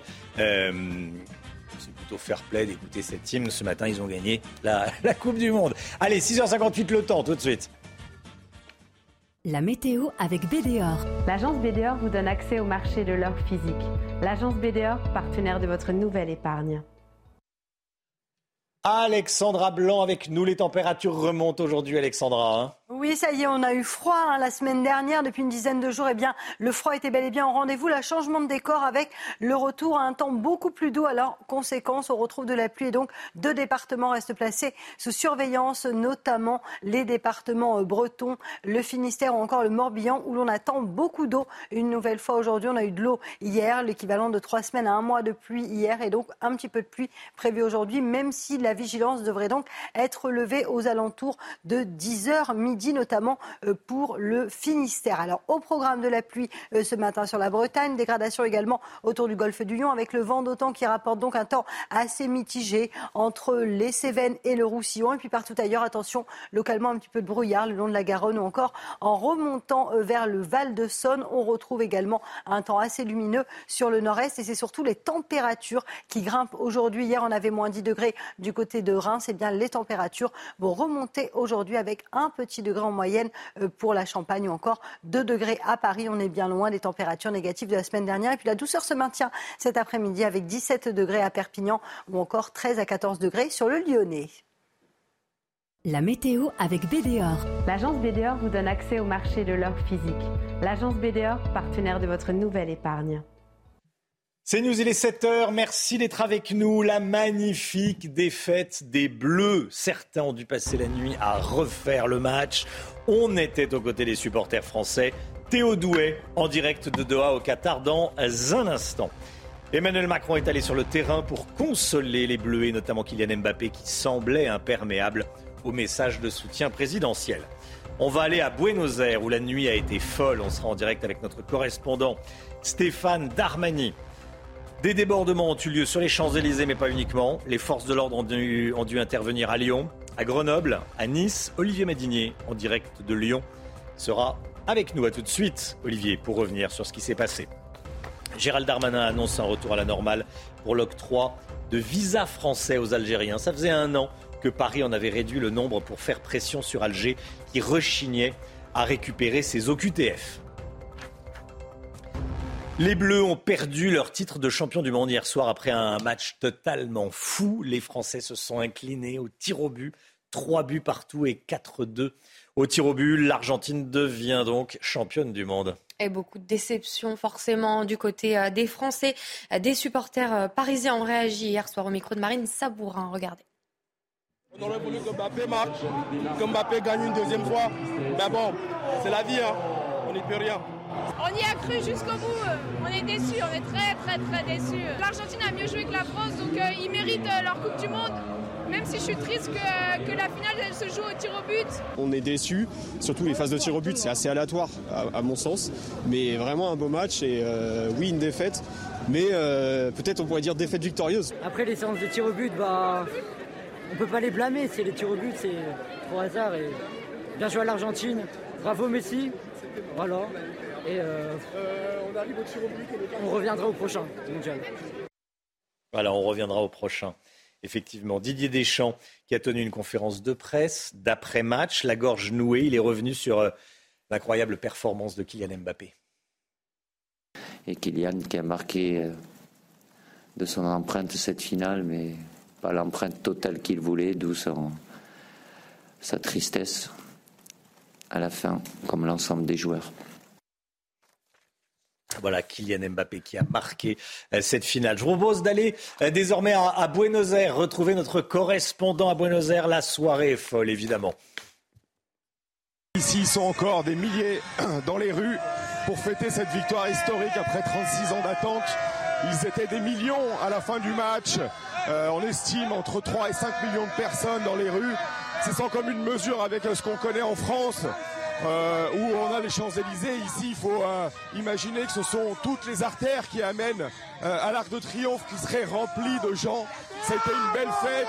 On n'a vu aucun débordement, on n'a pas vu de police. ça s'est fait vraiment dans une communion entre tous les Argentins, sans aucune revendication. Des maillots, des maillots bleu ciel et blanc rayés de partout et euh, certains qui disaient c'est pour Messi, c'est pour lui, il la mérite. Et on a eu un petit coup de pouce aussi qui est venu d'en haut, qui est venu de Diego Maradona. Ça, ils le chantent, ils le crient, parce qu'ils en sont convaincus qu'il les a aussi aidés euh, à cette conquête historique. Voilà, ils sont encore des milliers, ils sont encore euh, en pleine forme et ça va encore continuer jusqu'au début de matinée ici à Buenos Aires. Voilà l'euphorie populaire à, Buenos Aires, évidemment. Les unes des journaux, regardez, je voulais qu'on les regarde ensemble, bien sûr. L'équipe est la tête haute de Kylian Mbappé, le Parisien fier de nos Bleus. Le Figaro qui fait euh, sa une sur les Argentins, dans la légende, voilà, avec euh, tout de même marqué la tristesse et le panache en dessous pour euh, Kylian Mbappé. Regardez le Berry républicain, beau et cruel. Étoile filante pour Paris-Normandie et cruel pour la Provence. C'est Marc Libra qui nous a rejoint. Bonjour Marc. Bonjour. Il y a un titre que vous préférez, tiens, qui résume le mieux la situation euh, On va dire beau et cruel. Beau et cruel, oui, ouais, ça résume bien. Dans quel état d'esprit vous êtes ce matin? Est-ce qu'on aurait pu éviter ça? Euh, vu la prestation de cette équipe de France, malheureusement que l'on n'a pas reconnu, parce que pendant presque une heure, ils sont inexistants. Hmm. Il, y a, énormément de regrets, beaucoup plus de tristesse que hier soir, parce que hier soir, on est un petit peu tous euh, assommés par ce qui se passe, surtout par ce non-match. Et malheureusement, on n'arrive pas à faire la différence dans les derniers instants, et surtout, ça se joue à pile ou face sur, sur les pénalties. Ouais. Là, malheureusement, on peut pas. Euh, voilà, c'est une pièce qu'on envoie. On peut dire oui, Hugo Lloris n'a jamais arrêté un pénalty de sa carrière. Oui, ok. Mais à l'arrivée, on ne peut pas se permettre une finale de Coupe du Monde de jouer une 40 minutes, c'est-à-dire les prolongations et 10 minutes pendant, pendant le temps euh, classique. Qu'a dit Didier Deschamps à la, à la mi-temps. Hein. Il a dit on n'a pas, on joue pas. Non, mais je, euh, de, on ne joue pas une Coupe du Monde. Nous, étions ensemble le lendemain de la, de la mm. demi-finale et nous avions dit euh, les joueurs ne doivent pas peut-être jouer cette rencontre avant. je pense que ça, a été le cas. Malheureusement, ça a été le cas pour certains. Ils se sont vus trop beaux parce que c'était sur la première période, ce sont des, des, des spectateurs qui sont là et qui regardent jouer l'Argentine. C'est une. On ne peut pas leur jeter la pierre. Mbappé a répondu présent. Après, on peut dire oui, Giroud n'a pas répondu présent. Euh, Griezmann n'a pas répondu présent. Les cas, malheureusement, ont failli. Mais à un moment donné, euh, en face, il y a une équipe qui n'était peut-être pas forcément la meilleure, mais qui nous a battus avec ses armes. Restez avec nous, hein, Marc Libra, bien sûr. Paris, Lyon, Bordeaux, Nice ou encore Grenoble, des débordements ont-ils lieu, ont eu lieu après la défaite des Bleus hier soir dans plusieurs villes de France? À Lyon, des mortiers, des fumigènes et des pétards ont été lancés sur la place Bellecour. Euh, Olivier Madinier avec nous, vous y étiez, euh, Olivier, hier soir. Qu'est-ce qui s'est passé? Racontez-nous. Écoutez, encore une soirée émaillée euh, d'incidents alors que l'immense majorité euh, des supporters euh, quittaient les bars euh, dépités et rentraient tranquillement chez eux. Un groupe de 2 à 300 individus ont investi la place Bellecour où nous nous trouvons ce matin avec la volonté manifeste d'en découdre avec les forces de l'ordre. Ils ont commencé à les harceler en jetant des canettes, des bouteilles de bière, en mettant le feu à des poubelles, en s'attaquant à du mobilier urbain les forces de l'ordre qui étaient présentes en nombre encore hier soir euh, ici, place Bellecour, ont répliqué en lançant euh, des gaz euh, lacrymogènes. On a même vu le camion lanceur d'eau et au bout de deux heures, les forces de l'ordre sont parvenues à évacuer cette place Bellecour et le calme est revenu aux alentours de 22 heures. Bilan de la soirée, une quinzaine d'interpellations. Merci beaucoup. Merci Olivier Madinier. Olivier Madinier avec nous en direct. Dans l'actualité, il y a également euh, Gérald Darmanin qui a annoncé un retour à la normale de l'octroi de visas français. La France avait drastiquement réduit le nombre de visas octroyés à l'Algérie, à la Tunisie et, au Maroc. Retour à la normale. Gauthier Lebret, service police-justice, euh, service politique, pardon, de CNews. Je ne sais pas si c'est une promotion. bon. Euh, c'est une reculade du gouvernement ou pas en tout cas, il y a une très nette volonté, effectivement, euh, d'Emmanuel Macron et de la part du gouvernement d'une véritable retour à la normale en ce qui concerne les visas, puisque ce retour à la normale avec l'Algérie fait suite à deux autres retours à la normale avec euh, le Maroc et euh, la Tunisie. Alors euh, l'objectif, puisque Catherine Colonna s'était rendue comme Gérald Darmanin en Algérie, elle, elle s'était rendue la semaine dernière au Maroc pour annoncer la même chose. L'objectif en baissant ces visas, c'était évidemment d'avoir plus de laissés-passer consulaires pour expulser les personnes sous obligation de quitter le territoire. la France avait, avait baissé jusqu'à 50%, de moitié donc, les visas aux Marocains et aux Algériens et de 30% aux euh, Tunisiens. Donc, euh, je vous disais, le but, c'est évidemment d'avoir plus de laissés-passer consulaires, puisque quand même, entre janvier et juillet 2021, sur plus de 7700 OQTF délivrés à des Algériens, seuls 30, 31 laissés-passer consulaires avaient été euh, délivrés par les autorités algériennes. Alors on note une progression du côté français, notamment après eh bien, la crise Covid, mais ça reste très, insuffisant pour tenir un objectif pour le gouvernement, celui de 100% des OQTF réalisés. Objectif d'ailleurs renouvelé par Emmanuel Macron et Gérald Darmanin il y a quelques semaines en marge de la présentation du projet de loi Asile et Migration qui va être débattu à la rentrée au Parlement. Mais il y a d'autres enjeux, effectivement, avec euh, l'Algérie. Ça fait suite à deux euh, voyages, l'un euh, présidentiel d'Emmanuel Macron et l'autre d'Elisabeth Borne. Il y a déjà le gaz, je ne citerai que celui-là. Et puis avec le Maroc, on veut organiser une visite d'État pour Emmanuel Macron donc il y a d'autres enjeux que les laissés-passer consulaires et les obligations de quitter le territoire français. Merci Gauthier. Allez, on va parler de Kylian Mbappé avec Saïd El Abadi. Et hop, France par brise. En cas de bris de glace, du coup, vous êtes à l'heure pour votre programme avec France par brise et son prêt de véhicule. Kylian Mbappé qui aura été héroïque, Saïd. Hein. Ah, évidemment, ça n'atténuera pas sa déception. Mais une fois encore, une fois encore, pardon, Kylian Mbappé est entré dans l'histoire. Huit buts dans cette compétition, dans cette Coupe du Monde, c'est tout simplement historique, puisqu'il réalise une sacrée performance en égalant Ronaldo, le Brésilien, en 2002. C'est le seul à l'avoir fait la dernière fois. Ça, fait un petit moment, ça fait 20 ans. Et dans le classement des meilleurs buteurs de l'histoire de la Coupe du Monde, il se retrouve en sixième position avec 12 buts. Je rappelle qu'il a disputé seulement deux Coupes du Monde. Le premier, c'est Miroslav Klose avec 16 buts. Autant dire que Kylian Mbappé, qui, n'aura que 24 ans demain, le 20 décembre, a encore de beaux jours devant lui.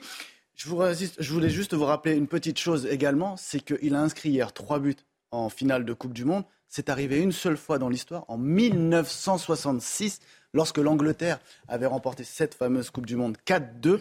C'est Geoff Host qui avait marqué ces trois buts.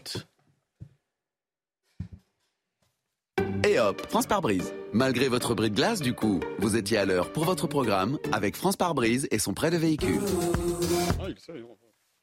C'est News, il est 7h10. Restez bien avec nous dans un instant. Amaury Bucco du service police-justice de CNews à Marseille. Plusieurs policiers ont été blessés lors d'une rixe dans un centre de rétention administrative. On en parle avec les informations d'Amaury Bucco. A tout de suite.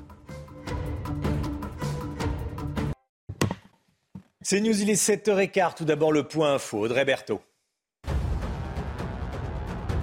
Didier Deschamps donne rendez-vous en début d'année sur la question de son avenir. Le sélectionneur de l'équipe de France est en fin de contrat après le mondial. J'aurai rendez-vous en début d'année avec mon président Noël Legratte et puis vous saurez, c'est ce qu'il a répondu en conférence de presse hier.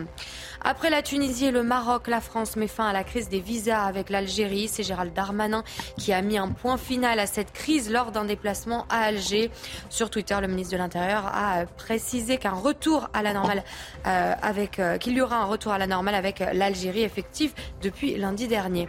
Enfin, Emmanuel Macron se rend aujourd'hui sur le Charles de Gaulle. Le président se rend sur ce porte-avions pour fêter Noël avec les troupes de la marine française. À peine la Coupe du Monde terminée, le chef de l'État s'envole directement de Doha au Qatar pour l'Égypte.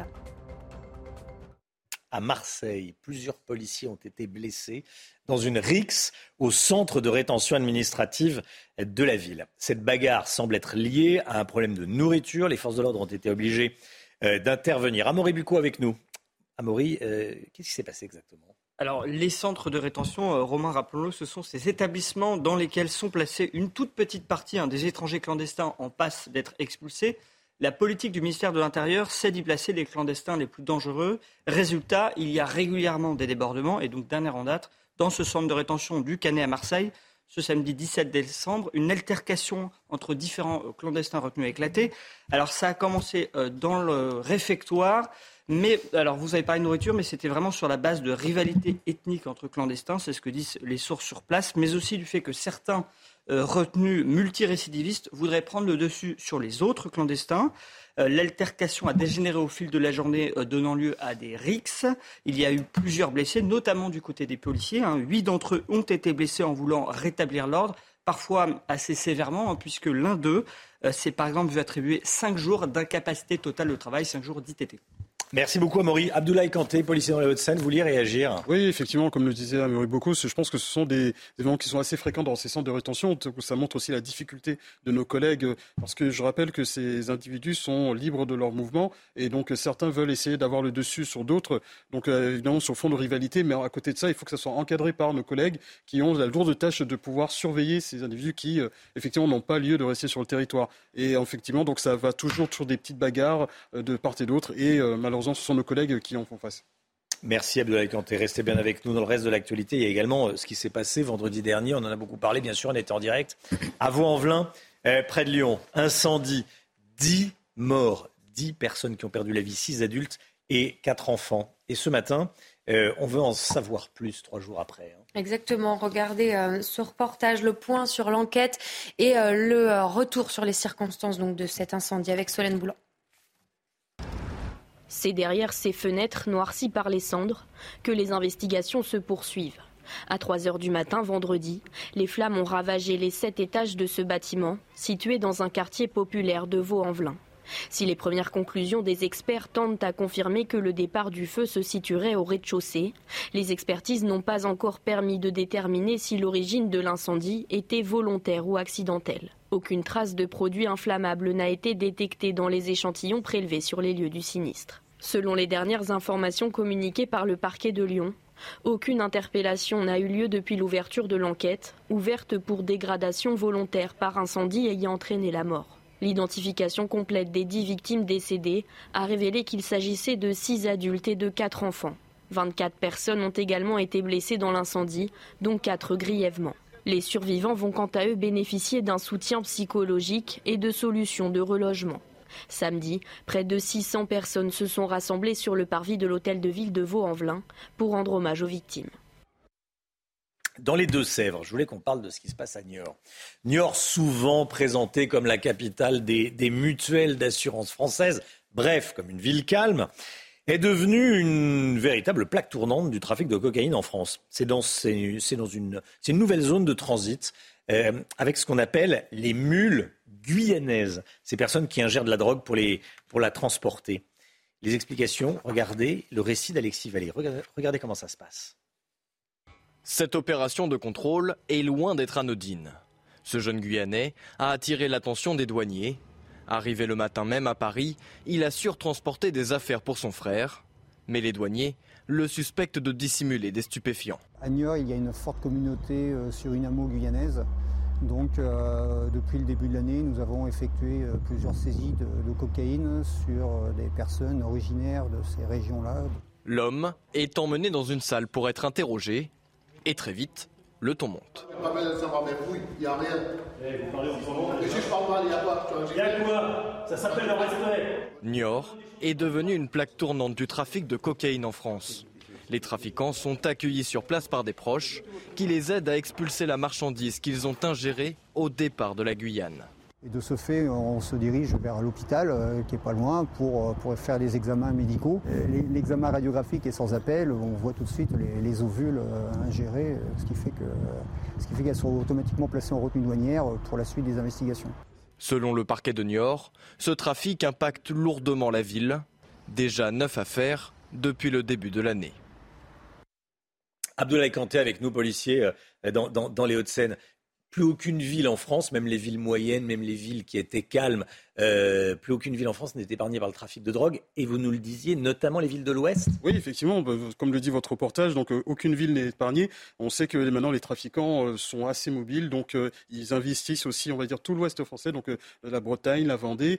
Donc ça permet aussi les arrivées via l'Atlantique, aussi avec la complicité aussi de, de personnels qui sont dans les ports donc il arrive à, à faciliter l'acheminement aussi de la drogue, mais aussi, bon, il y en a certains qui arrivent par les gares, notamment ce qu'on appelle les bouletteux, donc euh, ces personnes qui ingèrent euh, des boulettes de cocaïne. Euh, donc il faut aussi saluer le travail des douaniers, mais aussi des offices de stupéfiants qui, on va dire, avec le nez, arrivent à, essayer d'indiquer cela. Mais ça reste encore difficile parce que c'est face à vraiment une arrivée massive de, de drogue, surtout dans ce coin de la France qui n'a pas l'habitude d'avoir ce genre d'individus. Vous les appelez les bouletteux C'est ça, des bouletteux dans le jargon, on va dire, euh, stup. Oui. C'est ça, c'est donc ceux qui ingèrent des boulettes de... Qui ingèrent des boulettes. C'est ça. J'avais les craqueux, Et là, vous le savez. Et voilà, un nouveau terme. On apprend tous les jours. Merci beaucoup Abdoulaye Kanté. Restez bien avec nous, bien sûr. 7h21, hein. l'écho. On va parler euh, de Flamanville. Éric de Ritmaten avec nous. Vous revenez ce matin sur ce nouveau report. Le feuilleton ne s'arrêtera jamais. Euh, nouveau report de l'ouverture de la centrale EPR de Flamanville. Vous nous dites, c'est pas bon signe. Non, ce n'est pas bon signe parce que c'est encore six mois de retard pour ce chantier sans fin. Euh, c'est pas non plus bon en termes de symbole hein, pour notre reconquête du nucléaire. Euh, alors qu'on annonce l'ouverture en 2023, c'était prévu, c'était annoncé pour 2023 cette ouverture. Ça aurait été formidable puisque la France cherche des kilowatts supplémentaires. Euh, eh bien non, il faudra attendre le printemps 2024, donc encore plus d'un an. Et puis la note s'alourdit, 500 millions d'euros. Alors vous savez pourquoi? Eh bien c'est une question de soudure. Il faut 150 soudures encore pour terminer cette centrale. Et on sait que les soudeurs manquent puisqu'on doit même en faire venir des États-Unis du groupe Westinghouse. Ils viennent spécialement en France pour cela. Et le plus incroyable, c'est comme le métier de soudeur est un métier devenu rare, eh bien EDF va dépenser des millions d'euros, oui, pour créer une école de soudure qui se trouvera à Flamanville, donc dans le Cotentin, près de Cherbourg, euh, pour avoir sous la main permanence 200 soudeurs euh, dès l'an prochain. Alors, euh, quand on sait que la France veut construire six autres EPR e supplémentaires, mmh on aura besoin, tenez-vous bien, de 1000 soudeurs en 2030 selon EDF. Donc il y a urgence et puis surtout une inquiétude pour cette main-d'œuvre qu'il faut former au plus vite. Ce sont des soudeurs, j'allais dire, de compétition. Hein. C'est de la soudure de, haut niveau. Parfois, il faut euh, se contorsionner pour euh, rentrer dans la centrale nucléaire. C'est pas. Euh, euh, une soudure, soudure classique. Euh, classique et, simple, évidemment. En attendant, c'est pas très bon pour l'image du nucléaire, Eric. Hein non, c'est pas bon parce qu'effectivement, déjà, bon, Flamanville euh, est très, très, très en retard. On n'en finit pas. Hein. Il y a des dérapages partout. Lorsqu'a été lancé le chantier, on avait dit bah, ça durera 5 ans. Et puis la centrale démarrera en 2012. Je vous rappelle qu'on arrive bientôt en 2003. Ça devait coûter 3 milliards. En 2023. en 2023. Ça devait coûter 3 milliards. Et bien là, on est maintenant à 10 milliards de plus et un chantier qui a duré 16 ans. Donc vous voyez vraiment, on, a, on est pas au bout du tunnel. Alors c'est sûr qu'il va y avoir l'EPR2. Hein. Là, on parlait de l'EPR1 avec Flamanville. L'EPR2 serait plus simple à construire, plus rapide, mais certains en doutent. Et d'ailleurs, quand vous écoutez euh, l'ancien patron d'EDF, euh, euh, Monsieur Proglio, hein, la semaine dernière, il disait oui, ça devient compliqué, c'est même peut-être même inconstructible l'EPR parce qu'il est trop complexe dans sa, dans sa formule. Bon, on va voir. En tout cas, c'est vrai que vous le dites, hein, ce retard de l'EPR de Flamanville tombe très très mal. C'est un très mauvais point pour l'image du nucléaire et notre souveraineté future. Merci beaucoup Eric. Restez avec nous sur CNews. Il fait froid, il a fait froid, il y avait beaucoup de sel sur les routes.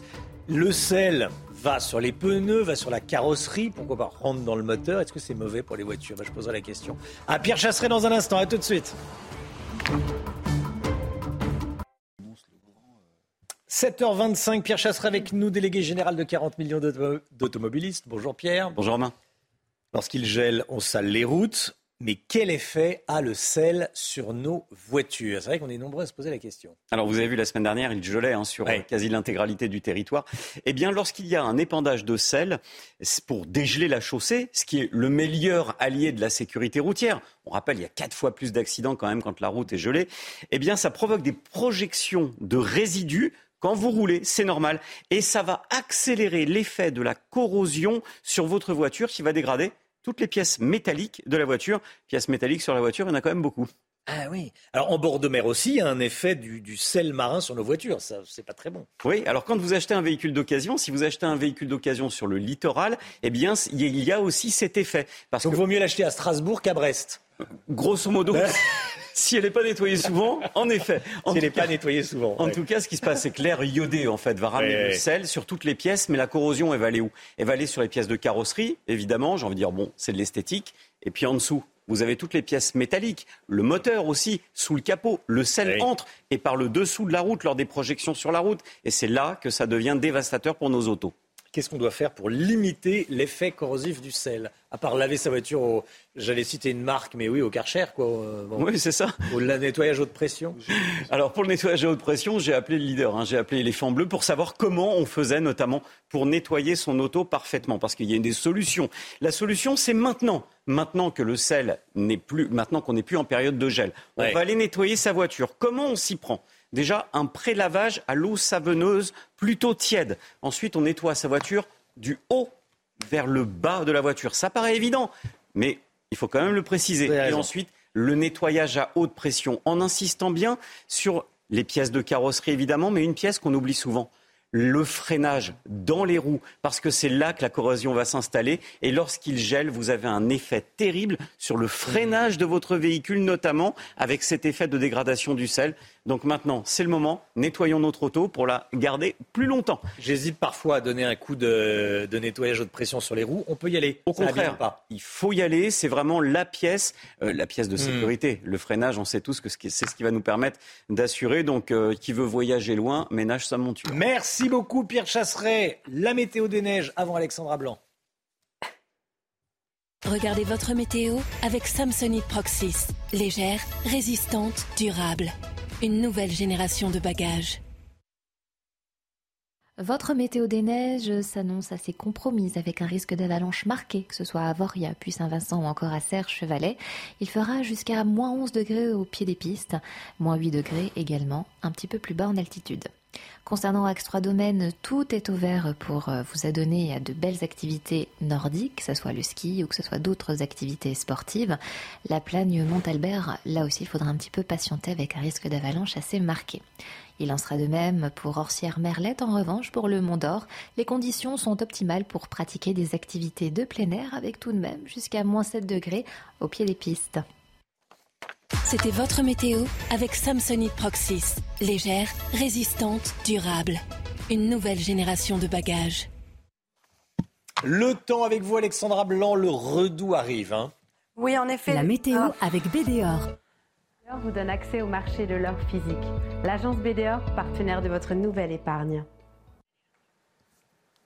Non, hein oui, les, températures remontent, grande douceur prévue aujourd'hui, puis toujours les deux départements bretons placés sous surveillance. On a eu parfois l'équivalent de trois semaines, un mois de pluie hier. On va conserver un temps un petit peu pluvieux ce matin, et puis ça va aller mieux dans le courant de l'après-midi. La vigilance devrait a priori être levée à la mi-journée. Donc ce matin, de la pluie sur la Bretagne, de la pluie également en remontant sur les régions du Nord. On a également beaucoup de vent, un hein, forte rafale de vent, notamment entre le Morbihan et la pointe du Cotentin, et puis beaucoup de vent aussi autour du golfe du Lion. Conséquence, un temps assez mitigé est attendu, vous le voyez, entre le Roussillon, les Cévennes ou encore en remontant euh, vers les Alpes. Euh, les températures, températures un peu plus douces ce matin. Hier, on a eu de fortes gelées. Et eh bien là, ça n'a rien à voir. On gagne parfois 10 degrés par rapport à hier avec 8 degrés du côté de Rennes, 5 degrés en moyenne sur les régions centrales. Et puis dans l'après-midi, vous aurez tout de même 17 degrés pour Perpignan ou encore pour le Pays Basque et 11 degrés à Paris. L'agence BDOR vous donne accès au marché de l'or physique. L'agence BDOR, partenaire de votre nouvelle épargne. C'est News, il est 7h30. Merci d'être avec nous à Marseille comme partout en France. L'émotion était vive hier soir après la défaite des Bleus contre l'Argentine. Reportage dès le début de ce journal. Déception pour les supporters français. Euphorie en revanche pour les Argentins, champions du monde. Ils vont pouvoir ajouter une étoile sur leur maillot. On était avec des Argentins dans la capitale. L'actualité, c'est également euh, ces violences dans plusieurs villes de France. Quelques tensions à Paris et des débordements à Lyon, Grenoble, Nice ou encore Bordeaux. On en parle évidemment ce matin. Dans l'actualité également, Gérald Darmanin qui annonce un retour à la normale pour l'octroi de visas français aux Algériens. Ça faisait un an que Paris en avait réduit le nombre pour faire pression sur Alger qui rechignait à récupérer ses OQTF. Et puis la situation politique est très compliquée au Pérou et des touristes français y sont bloqués. Témoignage dans un instant. Les Bleus ont perdu leur titre de champion du monde hier soir après un match totalement fou. La soirée peut se résumer avec euh, la photo que vous voyez derrière moi. Kylian Mbappé, auteur de 4 buts, et malgré cela, on perd. Énorme déception, énorme déception. Les Français se sont inclinés au, tir au but, Audrey. Hein. 3 buts partout, puis 4-2 donc euh, au tir au but. L'Argentine qui devient donc euh, championne du monde et beaucoup de déception forcément du côté euh, des Français. Retour sur cette soirée avec des supporters marseillais et le reportage de Solène Boulin. Ils y ont cru jusqu'à la dernière seconde. Dans ce bar marseillais, la déception se lit sur les visages des supporters français, venus nombreux espérer une troisième étoile. Forcément, hein, quand on y croit jusqu'au bout, ben, on est déçu à la fin. Il hein. Fallait se réveiller euh, peut-être un peu avant. Il y a eu euh, des grosses erreurs d'arbitrage. Franchement, au début, c'était pas ça. Après, ils ont réussi à remonter. Et à la fin, ben, ça a été, ça, ça a été ben, la sentence. C'est triste, c'est triste, mais, mais c'est comme ça. Au terme d'une finale riche en rebondissements, les Bleus sont revenus au score à deux reprises. Alors la désillusion laisse place à l'optimisme. Ça fait mal, mais après c'était un bon parcours quand même qu'on a fait, je pense, dans l'ensemble. On reviendra à l'euro plus fort, euh, voilà, et puis on verra bien. On n'est pas, pas perdant, on reviendra plus fort. C'est l'image de la France qu'on a, c'est des, combattants. Et on aime cette équipe de France et on les soutient. C'est pas grave pour la défaite. On est très fiers d'eux et on les aime. Nul doute que la cité phocéenne vibrera à nouveau lors de l'Euro 2024, aux côtés d'une équipe de France qui n'a pas fini de surprendre.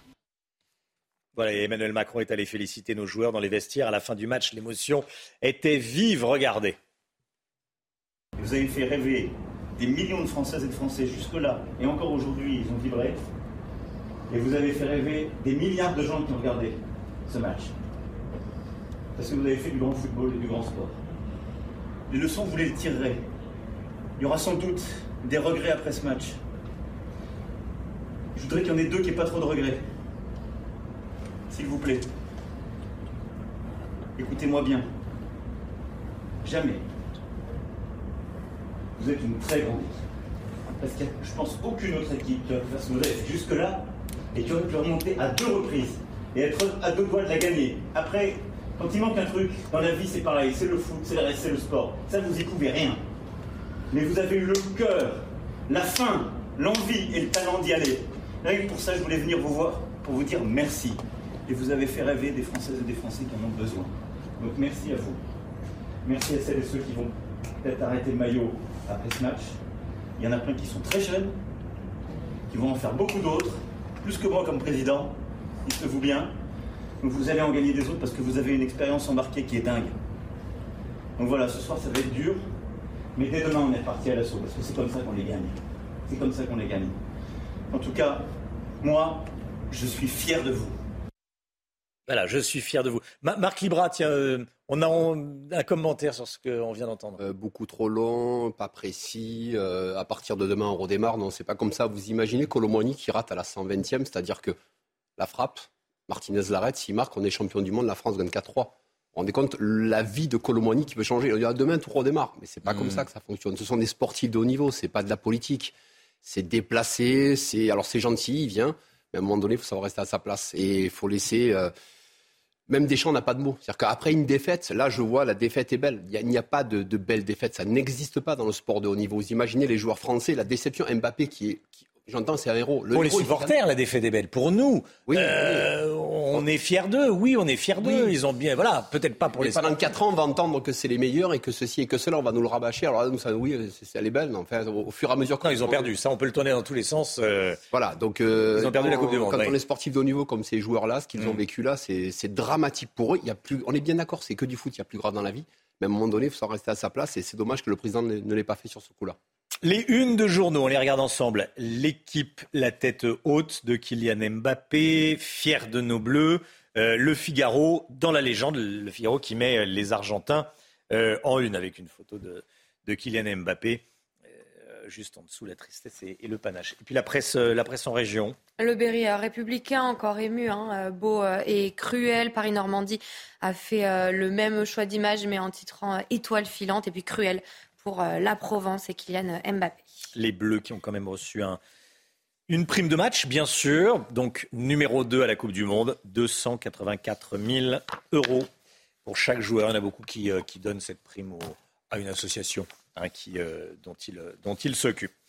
L'Argentine de Messi a donc remporté hier soir la, Coupe du Monde euphorie pour, ses, pour les supporters argentins. Hein. Et une troisième étoile qui vient euh, s'ajouter euh, sur euh, leur maillot. Nos équipes étaient justement avec des Argentins de France dans un bar. il y avait déjà le. ah oui, déjà, il, y avait, il y avait le bus, exactement. L'équipe de France qui a effectué un défi. l'équipe d'Argentine qui a effectué un défilé surprise pour leurs supporters qui étaient présents au Qatar. Et évidemment, ils étaient des milliers hein, autour, autour du euh, stade. On, retourne justement dans un bar, euh, dans un bar euh, parisien avec ces Argentins de France et ce reportage de Solène Boulan. Il y a eu des cris de joie et des pleurs de soulagement.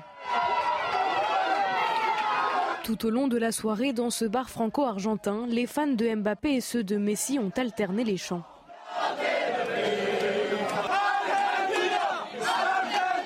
Et après plus de 120 minutes de tension, les supporters argentins relâchent la pression. C'est beaucoup d'émotions. Cette coupe, c'est pour Diego, Messi, pour tout le peuple argentin. C'est le sentiment du devoir accompli. C'était une vraie finale. Et c'était des irréductibles Gaulois en face, faut pas l'oublier. De ce match, les supporters de l'Albi Céleste retiendront surtout un nom. Messi, Messi, Messi, Messi, encore Messi. Il a montré qu'il était le meilleur joueur du football. Messi est le meilleur joueur de l'histoire du football. Si l'équipe argentine a privé les Bleus de leur troisième étoile, son capitaine Lionel Messi a atteint son rêve ultime. Voilà, de la joie des supporters argentins. Et puis il y a eu des débordements, notamment à Paris, euh, sur les Champs-Élysées. Euh, quelques débordements avant le départ, évidemment, de la majorité de la, foule. Des tirs de mortier d'artifice ont visé euh, des policiers. Ce sont des individus violents qui ont visé des policiers avec des tirs de mortier d'artifice. Regardez, voilà comment ça s'est passé. On aurait pu éviter cela, franchement, après un match de foot. Et puis à Lyon, il y a eu également beaucoup de, beaucoup de de violence à, Lyon. Hein. Oui, plusieurs euh, incidents de casseurs euh, et, forces euh, de l'ordre, notamment sur la place Bellecour. nos équipes étaient sur place. Regardez ce reportage de Geoffrey Defebvre, Olivier Madinier et Olivier Gangolf. Des tirs de mortier, des jets de projectiles sur les forces de l'ordre. Place Bellecour à Lyon, des violences urbaines ont eu lieu après la défaite de l'équipe de France. Aux abords de la place, des magasins ont été détériorés et des automobilistes ont été pris à partie. Ici, plusieurs dizaines de personnes secouent une voiture avant de la caillasser. Pendant presque deux heures, plusieurs centaines d'individus en groupe mobile, le visage souvent dissimulé, ont affronté les forces de l'ordre. Les policiers ont riposté avec des gaz lacrymogènes et des camions lanceurs d'eau pour disperser la foule. Le calme est revenu vers 21h30. Selon la préfecture du Rhône, une quinzaine de personnes ont été interpellées pour des jets de projectiles et dégradations. Abdoulaye Kanté avec nous, euh, c'est inadmissible. Euh, évidemment, ce qui se passe, vos collègues qui reçoivent et qui sont visés par euh, des, individus qui leur envoient des tirs de mortier qui tirent à l'horizontale, ce qui est extrêmement dangereux. Oui, effectivement, donc on sait la dangerosité des, des mortiers. Euh, là, on voit malgré le dispositif quand même 14 000 euh, policiers et gendarmes sur l'ensemble du territoire, notamment et 3 000 environ sur la région parisienne. Mais cela n'a pas empêché quand même, euh, voilà, des individus venir gâcher la fête en visant délibérément nos collègues avec des mortiers, des tirs de mortier qui, je rappelle, sont encore dangereux. On voit aussi les images qu'il y a eu, notamment sur la place Bellecour, et aussi ce véhicule encerclé par des dizaines d'individus qui sont en train de littéralement détériorer ce véhicule. Donc, c'est vrai que ce sont ces images qui ont terni, on va dire, malgré tout euh, cette finale. Mais au-delà de ça, quand même, nous avons nos effectifs qui ont quand même répondu présent et rapidement pour disperser euh, ces individus récalcitrants. Merci Abdoulaye Kanté, restez bien avec nous. Dans l'actualité, il y a également ce qui se passe à Niort, dans les Deux-Sèvres. Niort, souvent présenté comme une euh, ville calme, Niort, capitale des mutuelles d'assurance françaises, qui est devenue une véritable plaque tournante du trafic de cocaïne en France, Audrey. C'est une nouvelle zone de transit de ce qu'on appelle les mules guyanaises. Ces personnes qui ingèrent de la drogue pour la transporter. Les explications et les détails d'Alexis Vallée. Cette opération de contrôle est loin d'être anodine. Ce jeune Guyanais a attiré l'attention des douaniers. Arrivé le matin même à Paris, il a surtransporté des affaires pour son frère. Mais les douaniers le suspectent de dissimuler des stupéfiants. À Niort, il y a une forte communauté euh, sur une hameau guyanaise. Donc, euh, depuis le début de l'année, nous avons effectué euh, plusieurs saisies de, de cocaïne sur des personnes originaires de ces régions-là. L'homme est emmené dans une salle pour être interrogé. Et très vite, le ton monte. Il n'y a pas besoin de savoir mes couilles, il n'y a rien. Eh, vous parlez Mais si je parle mal, il n'y a quoi Il y a quoi Ça s'appelle le respect. Niort est devenu une plaque tournante du trafic de cocaïne en France. Les trafiquants sont accueillis sur place par des proches qui les aident à expulser la marchandise qu'ils ont ingérée au départ de la Guyane. Et de ce fait, on se dirige vers l'hôpital, euh, qui est pas loin, pour, euh, pour faire des examens médicaux. L'examen radiographique est sans appel, on voit tout de suite les, les ovules euh, ingérés, ce qui fait que- ce qui fait qu'elles sont automatiquement placées en retenue douanière pour la suite des investigations. Selon le parquet de Niort, ce trafic impacte lourdement la ville. Déjà neuf affaires depuis le début de l'année. C'est News, il est 8h moins le quart. Merci d'être avec nous. Bon réveil à tous. Vous démarrez peut-être une semaine de vacances. Merci d'être avec nous sur CNews. Un retour à la normale pour les visas accordés par la France aux Algériens. On va en parler euh, dans un instant. Vous allez entendre le, ministre de l'Intérieur. C'est euh, Gérald Darmanin qui l'a annoncé hier en fin de journée. À tout de suite. CNews, il est 8h moins le quart. Merci d'être avec nous. Merci d'avoir choisi CNews. Je vous le disais juste avant la petite pause euh, publicitaire. Gérald Darmanin, le ministre de l'Intérieur, a donc annoncé un retour à la normale dans notre politique d'octroi de visas à l'Algérie. La France qui avait drastiquement réduit le nombre de visas octroyés à l'Algérie, à la Tunisie et au Maroc. Le but était d'inciter ces pays à faire des efforts en matière de coopération et de lutte contre l'immigration illégale. Et tout est rentré dans l'ordre. En tout cas, fin de ces euh, mesures décidées par la France. On revient à la normale pour ces trois pays.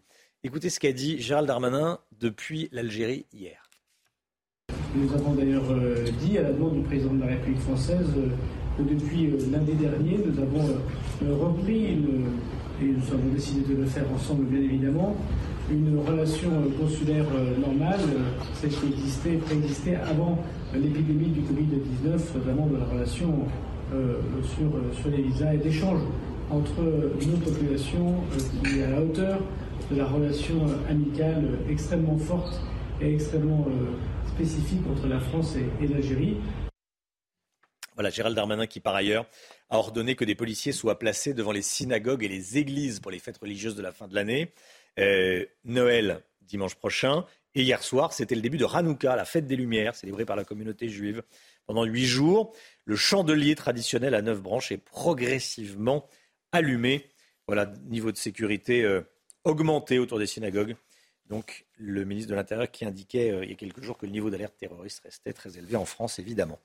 Au Pérou, 5000 touristes sont bloqués à cause de l'état d'urgence. Une quinzaine de Français sont pris dans la crise politique que traverse le pays. Les manifestations ont fait 19 morts et plus de 500 blessés. Certains Français sont bloqués là-bas. hein. Oui, les contestataires demandent la libération de l'ex-président Pedro Castillo, de nouvelles élections, la dissolution du Parlement et également la démission de la présidente Dina euh, Boluarte. Michael Dos Santos a rencontré une touriste française qui cherche donc des solutions euh, pour rentrer. Regardez. Une fin de vacances au goût amer. À cause des manifestations qui secouent le Pérou, cette touriste française n'a pas pu rejoindre Lima pour rentrer à Nice. Bloquée depuis cinq jours dans son hôtel, elle se sent abandonnée par les autorités françaises. On appelait tous les jours l'ambassade. Avant midi, bien sûr, parce qu'à midi, elle est fermée.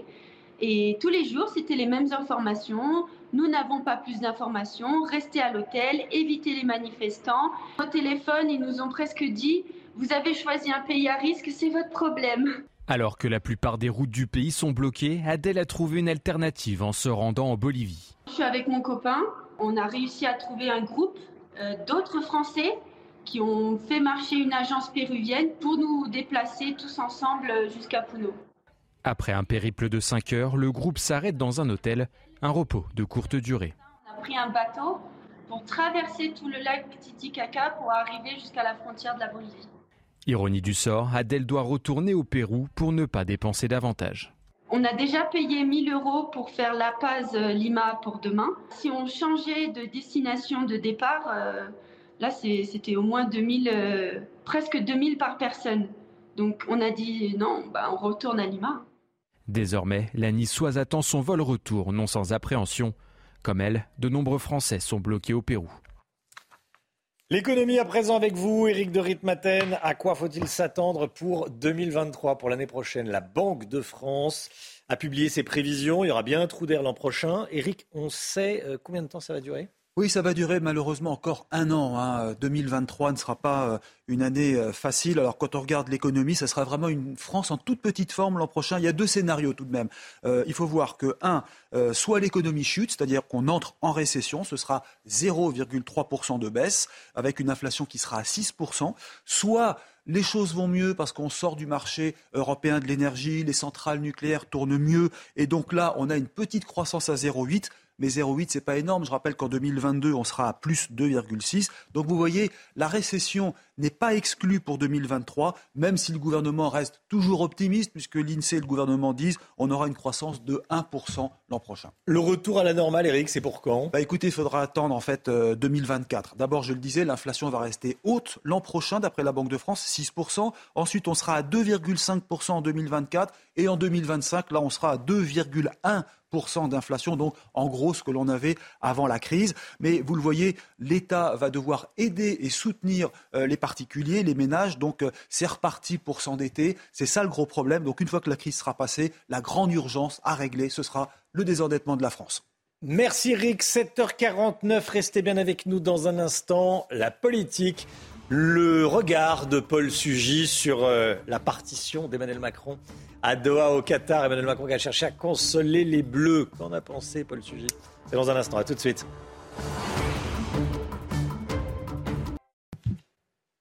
La politique avec vous, Paul Sugy. Bonjour Paul. Bonjour Romain. Emmanuel Macron est allé encourager les Bleus hier soir au Qatar. Est-ce que c'était sa place, Paul? Bah oui, évidemment que c'était sa place, Saint-Romain. Personne n'aurait compris qu'il n'y soit pas. Euh, en finale de Coupe du Monde, Jacques Chirac, François Hollande avant lui euh, l'avaient déjà fait. Et d'ailleurs, malgré les débuts de polémique, euh, les Français étaient contents qu'Emmanuel Macron soit en tribune. Hein. le Figaro avait fait un sondage à ce sujet. Je peux vous dire que l'écrasante majorité des personnes qui ont répondu trouvaient qu'effectivement c'était sa place. Là, il n'y a pas de débat. Alors, hier, les Bleus ont perdu, bon, mais si on avait gagné la finale, est-ce que politiquement, ça aurait profité à Macron? Alors non, ça bien sûr que non. D'ailleurs, je pense même pas qu'Emmanuel Macron lui-même ne l'ait envisagé. Euh, ça l'aurait pas desservi, ça c'est sûr. Mais euh, tous ceux qui parlent depuis quelques jours là d'un éventuel pardon effet Coupe du Monde, euh, bah, à mon avis, ne connaissent pas le cœur des Français. et c'est même à mon avis les insulter que de penser qu'on les achète à civil prix. C'est pas parce que Kiki a mis un triplé que c'est bon, on va laisser par exemple voter la réforme des retraites sans moufter. Non, non. sérieusement, l'euphorie d'un pays ne fait pas remonter la cote de popularité du président en exercice.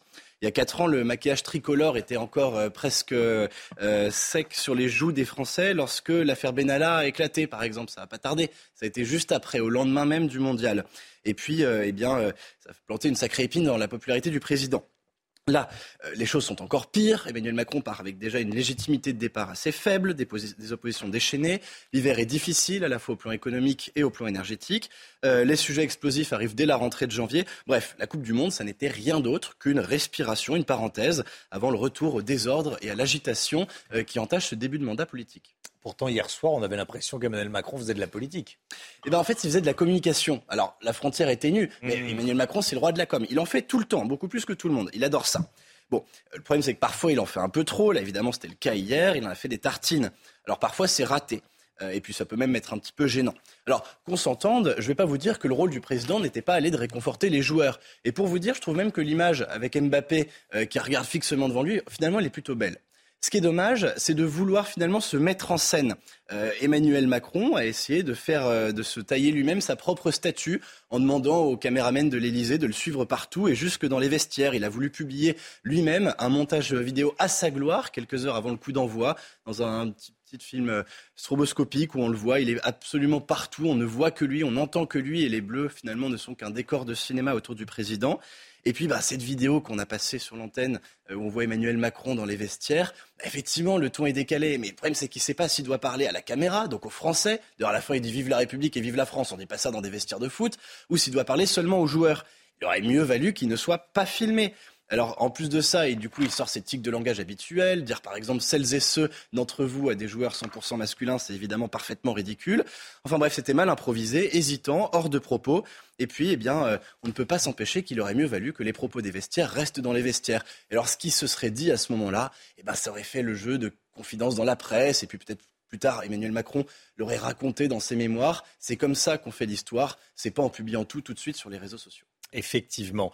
Euh, c'est normal qu'il soit là-bas. Évidemment, il n'y a pas de débat. Euh, qu'il aille parler aux joueurs, oui. Qu'il aille sur la pelouse, je pense que c'était pas indispensable. C'est peut-être la pelouse qui, a pas, qui était un peu euh, hors de propos. Bon. qu'il aille parler aux joueurs dans les vestiaires, oui, et je suis d'accord avec En tous les cas, on n'a pas à tout savoir ou tout temps. On n'a pas à tout savoir. Mais désormais, on sait tout. C'est une espèce de transparence qui, effectivement, qui n'était pas de bonne loi là. Merci beaucoup, Bolsuji. Allez, on va écouter euh, l'hymne des Argentins. Bah oui, c'est les champions du monde. Sont les champions du monde. Euh, on doit leur rendre cet hommage. Instant musique comme tous les matins. Hymne des champions du monde. Muchachos du groupe La Mosca. En Argentina nací, tierra de Diego y de los pibes de Malvinas que jamás olvidaré. No te lo puedo explicar, porque no vas entender la final es que perdimos, cuántos años la lloré, pero eso se terminó, porque en el Maracaná, la final color azúcar la volvió a ganar papá. Muchachos, ahora no volvimos a ilusionar, quiero ganar la tercera, quiero ser campeón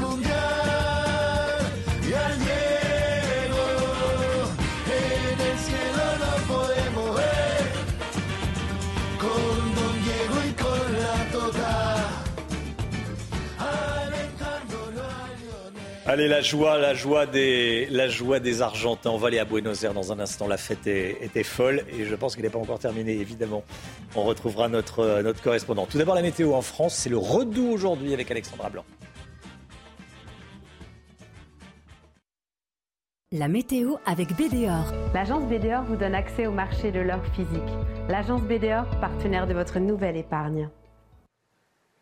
Des conditions météo qui vont se dégrader en termes de ciel, puisque vous allez avoir tout au long de cette semaine un défilé de perturbations. On a eu beaucoup de pluie hier euh, sur la Bretagne. On conserve également ce matin de la pluie, mais aussi euh, du vent, avec de fortes rafales de vent entre la pointe bretonne et euh, la côte d'Opale, des rafales de l'ordre de 80 à 90 km par heure. Dégradation également autour du golfe du Lion, entre le Roussillon ou encore les Cévennes, avec au programme un temps très très nuageux, mais également de la pluie. Et puis regardez, le vent d'autant se maintient et donc il rapporte ces nuages venus de la mer Méditerranée. On retrouve également un temps assez nuageux le long de la Garonne ou encore en remontant euh, sur le Val de Saône. Les températures, eh bien, c'est le grand redout ce matin. On gagne en moyenne entre 8 et 10 degrés par rapport à la matinée d'hier. Hier matin, par exemple, on avait moins 10 degrés du côté de Reims. On a un petit degré ce matin, donc on gagne 11 degrés en seulement 24 heures. Vous avez 2 degrés à Paris au lever du jour ce matin ou encore 12 degrés pour le Pays Basque. Et dans l'après-midi, le redout gagne quasiment l'ensemble des régions françaises. On repasse d'ailleurs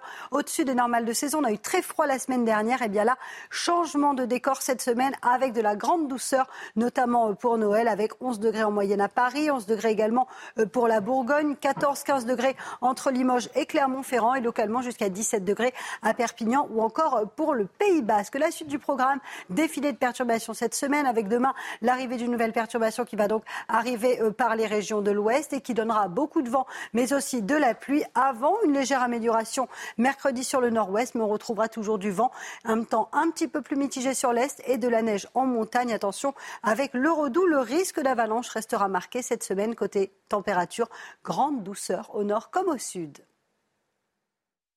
La météo avec BDOR. L'agence BDOR vous donne accès au marché de l'or physique. L'agence BDOR, partenaire de votre nouvelle épargne. C'est News et les 8h. Merci d'être avec nous. À la une ce matin, la défaite. Magnifique défaite des Bleus, diront certains. Mais défaite tout de même. Certains ont dû passer la nuit à refaire le match. C'est peut-être votre cas. On était aux côtés des supporters français. Évidemment. Et puis on ira dans un instant euh, voir Théo Doué, envoyé spécial de Canal Plus à Doha au Qatar. Emmanuel Macron est allé sur le terrain pour consoler les Bleus, et notamment euh, Kylian Mbappé, qui semblait imperméable au message de soutien présidentiel. On va aller à Buenos Aires où la nuit a été folle. On ira voir l'ambiance argentine avec notre correspondant Stéphane Darmani. Des débordements ont eu lieu sur les Champs-Élysées, mais pas uniquement. Les forces de l'ordre ont dû intervenir à Grenoble, Nice ou encore Lyon. Lyon où se trouve Nicolas Olivier Madinier. Olivier Madinier qui sera en direct avec nous. À tout de suite, Olivier, depuis la place Bellecour, bien sûr. Et puis Gérald Darmanin annonce un retour à la normale pour l'octroi de visas français aux Algériens. Ça faisait un an que Paris en avait réduit le nombre pour faire pression sur Alger qui rechignait à récupérer ses OQTF. Pourquoi ce retour à la normale? Gauthier Lebret sera avec nous. tout de suite, Gauthier. Les Bleus ont perdu leur titre de champion du monde hier soir après un match totalement fou. Les Français se sont inclinés au tir au but. Vous le voyez euh, derrière moi, hein, Kylian Mbappé. Ça résume euh, la fin de ce match déception. Il est avachi, il a les yeux dans le vide, il est totalement dans sa bulle. Les Français qui ont perdu trois buts partout, puis 4-2 au tir au but. Et l'Argentine qui devient donc euh, championne du monde. Les Français sont forcément extrêmement euh, déçus. Des supporters parisiens euh, ont réagi au micro de, Marine Sabourin hier soir. Écoutez. On aurait voulu que Mbappé marque, que Mbappé gagne une deuxième fois. Mais bon, c'est la vie, hein. on n'y peut rien. On y a cru jusqu'au bout. On est déçus, on est très très très déçus. L'Argentine a mieux joué que la France, donc euh, ils méritent euh, leur Coupe du Monde. Même si je suis triste que, la finale elle se joue au tir au but. On est déçus, surtout les phases de tir au but, c'est assez aléatoire à, mon sens. Mais vraiment un beau match et euh, oui une défaite, mais peut-être on pourrait dire défaite victorieuse. Après les séances de tir au but, bah, on peut pas les blâmer, c'est les tirs au but, c'est trop hasard. Et bien joué à l'Argentine, bravo Messi, voilà. Et euh, on arrive au On reviendra au prochain mondial. Voilà, rendez-vous au prochain mondial. Il n'y a que ça à faire. Il n'y a que ça à faire, évidemment. Emmanuel Macron était donc présent euh, lors du match, bien sûr, et après sa, défaite, il a fait part de sa déception, mais aussi de sa fierté pour les Bleus. On est d'abord très tristes, tous déçus, comme après une, une défaite, et surtout comme ça, parce qu'on est passé si près du but. Et en même temps, ce que j'ai dit euh, à tous les joueurs euh, un instant dans le vestiaire, c'est qu'ils nous avaient rendus immensément fiers et qu'ils nous avaient fait vibrer. Et je pense que c'est une des plus grandes, une des plus grandes finales de Coupe du Monde que nous avons tous vécues. Bravo à l'Argentine, aux Argentins et leur peuple. Ils étaient là en masse. On peut être fier de notre équipe parce que c'est très rare d'avoir, en ayant gagné une coupe, de revenir, d'aller en, phase finale et de quasiment en gagner. Voilà, et Emmanuel Macron qui a cherché à consoler, en tout cas à redonner le moral à Kylian Mbappé. Euh, il est allé sur la, euh, sur la pelouse et puis il y a eu voilà, cet, échange Mbappé qui fuit le regard, hein, Marc Libra. Oui, oui, c'est, euh, mais il est inconsolable à ce moment-là. C'est malheureusement, c'est pas la place du président parce que personne ne peut le consoler, que ce soit son papa, sa maman, ses... il se passe rien. Là, c'est presque un deuil. Ah, il va falloir du temps pour, passer à ce genre de choses. Certains disent que ça peut être le héros, mais le héros, il fait gagner. Il n'était pas loin de le faire. Donc la déception va être gigantesque pour lui et, tous les joueurs français d'ailleurs. Hmm. Tiens, à propos de Mbappé, écoutez ce qu'a dit Deschamps dans sa conférence de presse. Et Kylian qui a marqué euh, de son empreinte cette finale, mais pas l'empreinte totale qu'il voulait, d'où sa tristesse à la fin, comme l'ensemble des joueurs. Allez, on, part à, Doha, au Qatar. Hein. Oui, on va faire euh, le point sur cette défaite avec euh, Théo Doué, journaliste euh, Canal, sur place, envoyé spécial à Doha, au Qatar. Regardez. Oui, déception, abattement, il n'y a pas de mots assez forts finalement pour euh, décrire ce qu'ont vécu les joueurs de l'équipe de France au coup de sifflet final. Ils sont sûrement passés à un cheveu de remporter ce qui restera peut-être la plus belle finale d'une Coupe du Monde. Il y a eu cet ascenseur émotionnel, le cauchemar pendant 75 minutes, puis euh, l'espoir né de ce retournement de situation assez incroyable, l'espoir qui s'est fracassé lors de la séance de tir au but. Donc forcément, les Bleus sont restés euh, prostrés au coup de sifflet final, à l'image de Kylian Mbappé que l'on a vu en pleurs vraiment dans les bras de son père euh, Mbappé héroïque hier. Ça a été très douloureux pour lui et pour ses coéquipiers d'attendre la cérémonie protocolaire, d'attendre le moment où les Bleus sont allés récupérer cette euh, médaille. Et pas sûr que le discours du président de la République dans le vestiaire ait suffi à redonner un peu de sourire à cette euh, équipe de France. Le président qui s'est dit fier de cette aventure, qui a donné rendez-vous à cette jeunesse, qui a été formidable. Et puis il y a aussi le discours du sélectionneur Didier Deschamps qui aurait d'ailleurs laissé entendre qu'il voudrait continuer à la tête de l'équipe de France. C'est un des enseignements de la soirée. Les Bleus, eux, ne se sont pas éternisés au stade de, de l'usaille. Après les obligations médiatiques, il y a eu ce retour dans le silence à l'hôtel pour une petite, très petite nuit avant petit déjeuner commun euh, ce matin. Midi, direction l'aéroport pour décollage 13h30 et arriver à Roissy-Charles de Gaulle vers 18h. C'est là que va se terminer véritablement l'aventure. Mais il va falloir laisser du temps à ces joueurs de l'équipe de France pour véritablement digérer cette immense déception. Voilà, déception et fierté euh, après la, défaite des, Bleus? Et puis il y a les Argentins, les Argentins qui ont fait la fête toute la nuit. On est euh, sur place avec notre, euh, notre correspondant Stéphane Darmani qui nous dit que l'ambiance est toujours aussi festive. Ici, ils sont encore des milliers dans les rues pour fêter cette victoire historique après 36 ans d'attente. Ils étaient des millions à la fin du match. on estime entre 3 et 5 millions de personnes dans les rues. C'est sans comme une mesure avec euh, ce qu'on connaît en France. Euh, où on a les Champs-Élysées. Ici, il faut euh, imaginer que ce sont toutes les artères qui amènent à l'Arc de Triomphe qui serait rempli de gens. Ça a été une belle fête. On n'a vu aucun débordement, on n'a pas vu de police. ça s'est fait vraiment dans une communion entre tous les Argentins, sans aucune revendication. Des maillots, des maillots bleu ciel et blanc rayés de partout et euh, certains qui disaient c'est pour Messi, c'est pour lui, il la mérite. Et on a eu un petit coup de pouce aussi qui est venu d'en haut, qui est venu de Diego Maradona. Ça, ils le chantent, ils le crient, parce qu'ils en sont convaincus qu'il les a aussi aidés euh, à cette conquête historique. Voilà, ils sont encore des milliers, ils sont encore euh, en pleine forme et ça va encore continuer jusqu'au début de matinée ici à Buenos Aires. Voilà, euphorie populaire à, Buenos Aires et dans toute l'Argentine, évidemment. En France, bon, il y a eu des débordements, il y a eu des violences, notamment euh, sur les Champs-Élysées. Des individus violents ont tiré des mortiers d'artifice euh, sur les forces de police. Vous allez le voir sur les images. Euh, voilà. C'est évidemment inadmissible, inacceptable. Maintenant, c'est à chaque fois qu'il y, a un rassemblement, qu'il y a une match de foot, il y a des individus violents. Il y a eu des arrestations. D'ailleurs, vous avez des informations sur les arrestations, à Moribuco. Hein? Oui, les derniers chiffres romains 227 interpellations en France, dont 47 en zone préfecture de police de Paris, où se trouvent les Champs-Élysées. Et on va partir à Lyon. Il y a également eu des violences à Lyon. Olivier Madini en direct avec nous. Olivier, euh, des débordements dans euh, la capitale des Gaules. Qu'est-ce qui s'est passé? Oui, absolument. Comme lors des demi-finales, la soirée a été émaillée euh, d'incidents. Alors au coup de sifflet final, l'immense majorité euh, des supporters qui regardaient le match dans des bars euh, sont rentrés dépités et tranquillement chez eux. Mais une centaine, 200, voire 200 individus ont investi la place Bellecour que vous voyez derrière moi avec la volonté manifeste d'en découdre avec les forces de l'ordre qui étaient mobilisées en, nombre ici, place Bellecour ils ont provoqué les forces de l'ordre en jetant euh, des feux d'artifice, euh, des canettes, des bouteilles euh, de bière. aussi des groupes de casseurs très mobiles se sont déplacés, ont mis le feu à des poubelles, se sont attaqués à du mobilier urbain. En tout cas, il a fallu près de deux heures aux forces de l'ordre pour ramener le calme et disperser, la foule. Olivier Madinier, Abdoulaye Kanté, policier dans les Hauts-de-Seine, avec nous ce matin. Pardon. C'est euh, évidemment inadmissible, inacceptable. On peut l'empêcher, ça?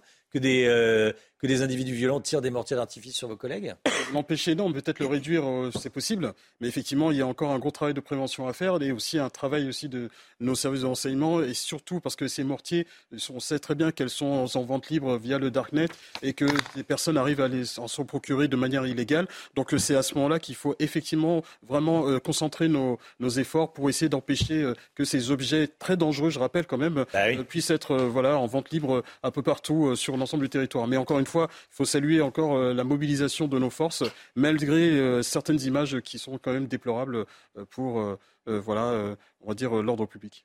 Merci beaucoup. Je voulais qu'on parle également de ce qu'a annoncé Gérald Darmanin, le ministre de l'Intérieur, hier en fin de journée. Il a annoncé un retour à la normale dans notre politique française d'octroi de visa aux Algériens. Pourquoi ce retour à la normale, Gauthier Lebret? Il y, a une volonté du côté de l'exécutif, effectivement, d'un retour à la normale et de mettre fin à cette crise qu'on a appelée la crise des visas, à la fois avec effectivement l'Algérie, mais aussi avec euh, le Maroc et la Tunisie, puisque cette annonce de Gérald Darmanin fait suite à deux autres retours à la normale annoncés euh, quelques jours plus tôt. D'abord la Tunisie et puis le Maroc. Même chose, Catherine Colonna, la ministre des Affaires étrangères, était au Maroc pour annoncer cela, alors que Gérald Darmanin était lui ce week-end en Algérie. Alors pourquoi effectivement la France a fait le choix de baisser pendant un an de moitié les visas aux Algériens et aux Marocains et de 30% aux Tunisiens, c'était pour qu'ils augmentent leur laissez-passer consulaire qui permet d'expulser les personnes sous obligation de quitter le territoire français, puisque entre janvier et juillet 2021, écoutez bien, sur plus de 7700 obligations de quitter le territoire délivrées par la justice euh, française, par les autorités françaises, les autorités algériennes, le gouvernement algérien n'avait délivré que 31 laissez-passer consulaires. Alors on note une progression euh, côté français euh, de la part des Algériens, notamment depuis la fin de la crise Covid, mais ça reste très insuffisant pour tenir une promesse d'Emmanuel Macron, renouvelée il y a quelques semaines par le président lui-même et par Gérald Darmanin en marge de la présentation du projet de loi Asile-Immigration qui va être débattu à la rentrée au Parlement. Emmanuel Macron avait promis 100% d'OQTF réalisés. Alors, il y a d'autres enjeux, effectivement, avec euh, l'Algérie. Ça fait suite à deux visites euh, il y a quelques mois, en août dernier, notamment pour Emmanuel Macron en Algérie, et puis euh, celle d'Elisabeth Borne. Il y a l'enjeu notamment du gaz. Et au Maroc, on veut organiser une visite d'État d'Emmanuel Macron. Merci Gauthier. 8h10, restez bien avec nous dans un instant. Laurence Ferrari reçoit Dominique Régnier, directeur général de Fondapol.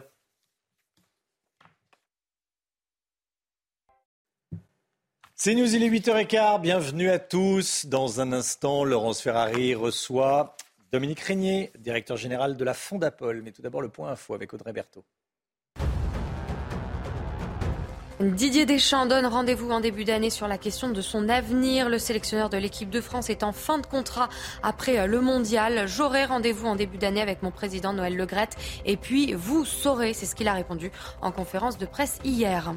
Après la Tunisie et le Maroc, la France met fin à la crise des visas avec l'Algérie. C'est Gérald Darmanin qui a mis un point final à cette crise lors d'un déplacement à Alger. Sur Twitter, le ministre de l'Intérieur a annoncé un retour à la normale avec l'Algérie. Enfin, Emmanuel Macron se rend aujourd'hui sur le Charles de Gaulle. Le président se rend sur ce porte-avions pour fêter Noël avec les troupes de la marine française. À peine la Coupe du Monde terminée, le chef de l'État s'envole directement de Doha au Qatar pour l'Égypte. Laurence, vous recevez ce matin Dominique Régnier. Bonjour Dominique Régnier. Bonjour Bienvenue dans la matinale de CNews. Un tout petit mot de cette équipe de France euh, qui s'est inclinée hier face à l'Argentine. Il n'y aura pas d'effet Coupe du Monde pour Emmanuel Macron donc? Non, il n'y aura pas d'effet Coupe du Monde, même si c'était un, très grand match. Et les tirs au but, c'est jamais ce qu'on apprécie le plus dans les matchs de foot. Mais enfin, c'était quand même un très grand match. Est-ce que c'était la place d'Emmanuel Macron de descendre sur le terrain et d'aller enlacer euh, certains joueurs comme euh, Kylian Mbappé? C'est toujours ce qu'essayent de, faire les, les chefs d'État, en tout cas en France, sont toujours très tentés par l'idée de prendre de la notoriété et de la popularité euh, dans une proximité euh, avec les, grands événements et les grands joueurs en l'espèce, euh, c'est pas c'est pas c'est pas simple de, réussir une, opération pareille parce que c'est deux mondes séparés malgré tout. Hein. C'est plutôt le politique qui s'invite plutôt que qu'il n'est invité. Et généralement, autant on comprend la, la, coexistence ou la cohabitation, par exemple le président dans les tribunes, ça on comprend bien le président sur le terrain, c'est déjà une façon de forcer euh, l'attention d'un public qui est tourné à ce moment-là vers, vers les regrets de la défaite, mais toujours vers le foot. Et les rebonds de popularité de certains présidents euh, en, cas de victoire sont assez éphémères. On l'a noté au De toute façon, ça ne peut pas jouer un rôle euh, majeur. Au-delà de quelques heures. Là, ce ne sera pas le cas, mais ça ne peut pas de toute façon être autre chose qu'éphémère. Absolument. Un tout petit mot des débordements. Il y en a eu hier soir. Il y en a eu presque à chaque match là depuis 15 euh, jours. Euh, qu'est-ce que ça dit euh, de notre société que la violence, on n'arrive plus à la réguler? Alors, ça dit effectivement de notre société que, nous avons une, grande difficulté à, régler des problèmes de, violence, alors de violence physique, de violence dans la rue, de destruction des biens, de risques pour les personnes. mais ça veut dire aussi qu'on a un problème d'État. Parce que ce qui se passe dans la société, en particulier lorsqu'il s'agit de ces comportements violents, relève de l'autorité publique, c'est même sa spécialité. Et donc nous restons dans une culture publique qui est très étonnante, c'est-à-dire une grande tolérance à l'égard de la violence, euh, et qui vient au fond euh, se révéler dans son, dans son impuissance. Nous n'osons pas réprimer, nous n'osons pas punir, euh, et il n'y aura pas d'autre solution que celle-là de façon évidemment euh, républicaine, encadrée par la loi, etc., euh, si nous voulons éviter que chaque événement heureux se transforme en événement épouvantable ou redouté et qu'à chaque fois, le cœur de nos villes soit euh, abîmé, que des images tristes soient vues de tous.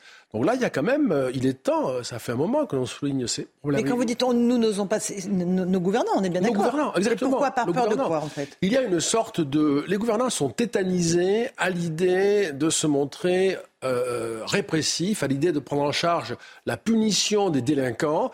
Euh, il me semble, alors c'est une hypothèse qu'il faudrait vraiment euh, creuser, Laurence Ferrari, et je ne dirais pas que je l'ai fait, mais il me semble qu'il y a une sorte de réticence culturelle, psychologique liée à ces gouvernants-là, pas de cette majorité en particulier, mais à, cette, à ces générations de gouvernants depuis 25, 30 ans, qui n'osent pas, qui ont peur d'être stigmatisés, qui ont peur d'être saisis par les médias dans une posture de répressif, de chef autoritaire, et qui parfois font de grands discours là-dessus, mais rarement suivis des faits.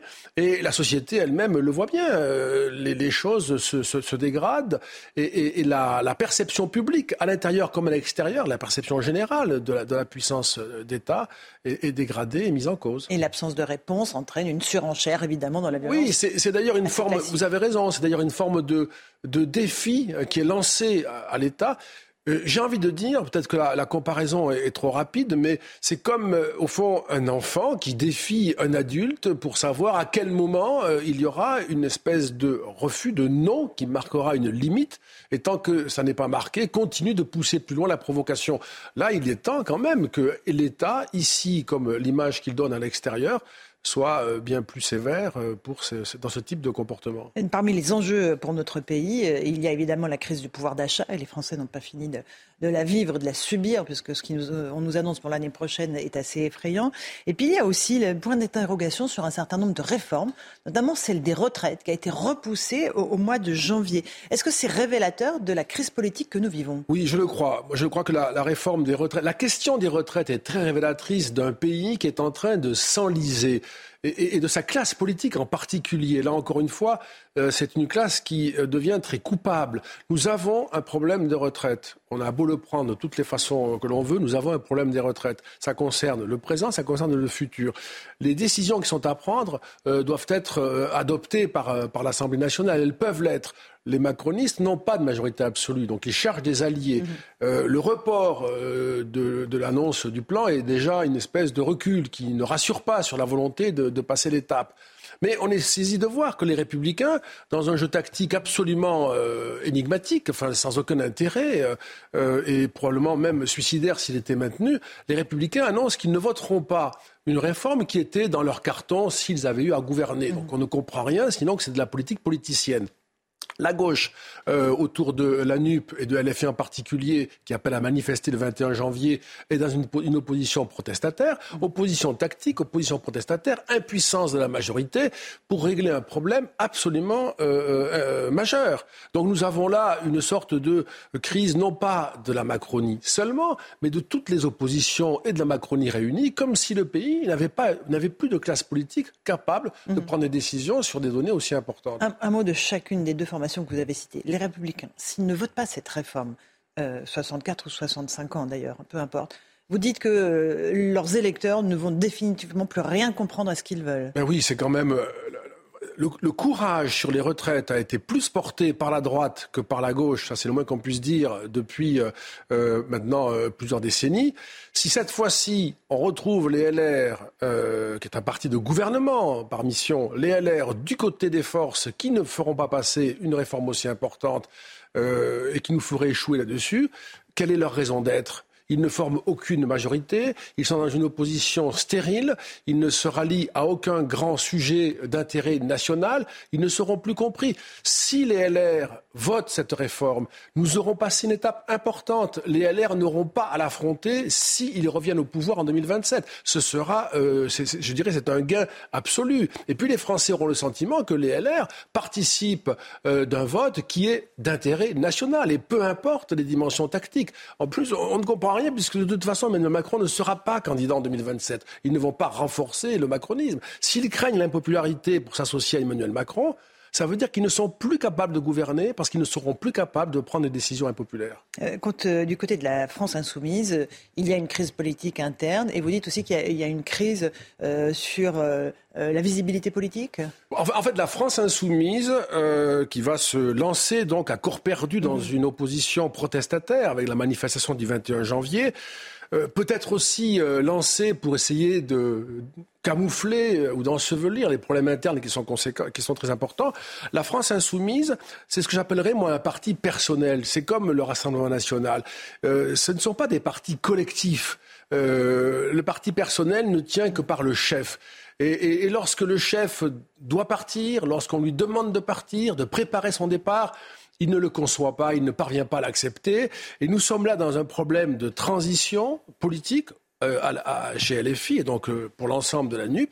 Parce qu'il y a un chef, Jean-Luc Mélenchon, qui voit bien que son départ est souhaité, que son départ est probablement programmé, mais ne le veut pas. Et dans un parti personnel comme celui-là, au lieu d'ouvrir euh, de discuter, on a bien vu, il resserre, il referme. C'est une affirmation de la culture autoritaire du parti personnel qu'est la France insoumise, qui se mobilise pour sauver, qui est mobilisé d'ailleurs, qui est requise par, par l'organisation est requise par son chef pour pérenniser encore sa position jusqu'en 2027. Et voilà, et sa candidature en 2027. On reste là-dedans. Hein. Clémentine Autain, hier dans le journal du dimanche, dit un, parti, euh, nous avons un problème de démocratie à la France insoumise. Un parti ne se renforce pas en s'épurant. Elle prononce le mot épuration. Oui, parce que ça, ça ressemble à ça, ce qui s'est passé quand même, hein, cette, cette espèce de direction resserrée, excluant des, des, personnalités très connues, très visibles de LFI, et historiques même d'ailleurs, hein, et, et, souvent très médiatiques. Donc on écarte tous ceux qui, par leur profil, Ruffin, Clémentine Autain et d'autres, auraient une sorte de vocation à se présenter comme des substituts de nouvelles alternatives. figures alternatives. Et donc c'est vraiment une, épuration. Les partis, on n'a pas le temps de les développer, je suis sûr, mais les partis ne sont pas des organisations démocratiques, ce sont des organisations hiérarchisées, relativement autoritaires. Mais par contre, ce ne sont pas toujours des partis personnels. Il y a un collectif. Là, nous avons affaire à, encore une fois, une affirmation de la personnalisation du parti et d'une dérive autoritaire. Le résultat, à mon avis, ne sera pas bon pour LFI ni pour Jean-Luc Mélenchon. L'affaire Adrien Quatennens va laisser des traces dans l'opinion publique, même dans l'électorat de la France insoumise ou pas du tout? Dans l'électorat de la France insoumise, moi je le crois. Dans l'opinion publique, je le crois moins. Euh, parce qu'il y aurait à distinguer entre ceux qui s'intéressent à ce parti et ceux qui ne s'y intéressent pas, qui sont quand même les plus nombreux, comme pour tous les partis, hein, la, part majoritaire et le désintérêt. Euh, mais au sein du parti, auprès des militants convaincus, sincères, euh, il y a sans doute une immense déception, une grande difficulté à justifier sa fidélité à cette organisation et à son chef. Euh, on parle des grands problèmes de la France, euh, on ne peut pas ne pas parler des finances. on a des finances qui sont en, déficit abyssal. Est-ce qu'il y a une vraie crainte pour l'économie française pour les six prochains mois? Ça va être un des sujets majeurs de l'année 2023 et peut-être des suivantes, mais on le verra déjà en 2023. Nous sommes à un niveau d'endettement public qui est euh, évidemment, euh, on le dit comme si c'était euh, sans importance, mais historiquement haut. Nous n'avons jamais été à ce point endettés. nous allons payer 50 milliards d'euros sur le seul intérêt du remboursement de la dette, non pas sur le capital. C'est le budget quasiment le plus important. nous sommes en train d'appauvrir le pays, d'appauvrir les générations futures, pour parfois des dépenses de soutien, de fonctionnement et pas d'investissement. Euh, c'est la souveraineté euh, qui s'épuise, qui s'évapore. C'est un danger majeur. Et évidemment, il faut le redire, la remontée des taux d'intérêt qui est programmée aujourd'hui va nous étrangler. C'est un collet qui va se serrer autour de notre cou. Et plus nous aurons besoin d'emprunter, plus les, taux risquent d'augmenter lors de l'année, euh, ça a déjà commencé, hein, lors, de 2023, dans un contexte planétaire très préoccupant. Je voudrais rappeler qu'au niveau mondial, la dette publique totale c'est quasiment 100% du PIB planétaire. Donc on va avoir, euh, d'une manière ou d'une autre, une crise financière planétaire, mhm. c'est-à-dire notamment une remontée des taux très forte. Pour nous, c'est fatal. Hein. Il n'y a pas de souveraineté, c'est ce que dit Nicolas Bavret dans un, article du Figaro récent, et il a raison, il n'y a pas de souveraineté euh, si nous ne sommes pas capables de maîtriser notre dette publique. Euh, un mot de l'immigration. Le ministre de l'Intérieur, Gérald Darmanin, était en Algérie ce week-end. Il a annoncé euh, la fin de la crise diplomatique avec ce pays. On avait réduit drastiquement le nombre de visas accordés aux Algériens, puisque ne reprenaient pas leurs ressortissants sur le sol français de façon irrégulière. Ça veut dire qu'on a capitulé moi, en tout cas, je ne vois pas à ce jour, j'ai cherché, euh, peut-être que nous aurons des informations là-dessus, je ne vois pas à ce jour la contrepartie. Quels sont les efforts faits par ces trois pays du Maghreb, qui sont des pays historiquement liés à la France Tunisie, Maroc donc, et Algérie. Et Algérie, merci. Euh, des pays historiquement liés à la France, d'où viennent beaucoup de, de nos immigrés mais qui ont aussi, euh, dans une relation équilibrée avec nous, des, devoirs et des obligations. Si nous ne pouvons pas expulser vers ces pays les citoyens qui viennent de ces pays et qui n'ont pas un comportement approprié ou qui n'ont pas euh, euh, le droit de, de, de, de, séjourner en France, parce que ces pays-là refusent de les, reprendre, euh, c'est un, une capitulation. Il faut absolument que nous ayons la possibilité d'expulser mmh. euh, les immigrés qui, qui n'ont pas à être ici ou qui ont un comportement qui ne leur permet pas de rester. Si nous ne faisons pas cela, c'est encore un aspect de notre souveraineté qui s'en va.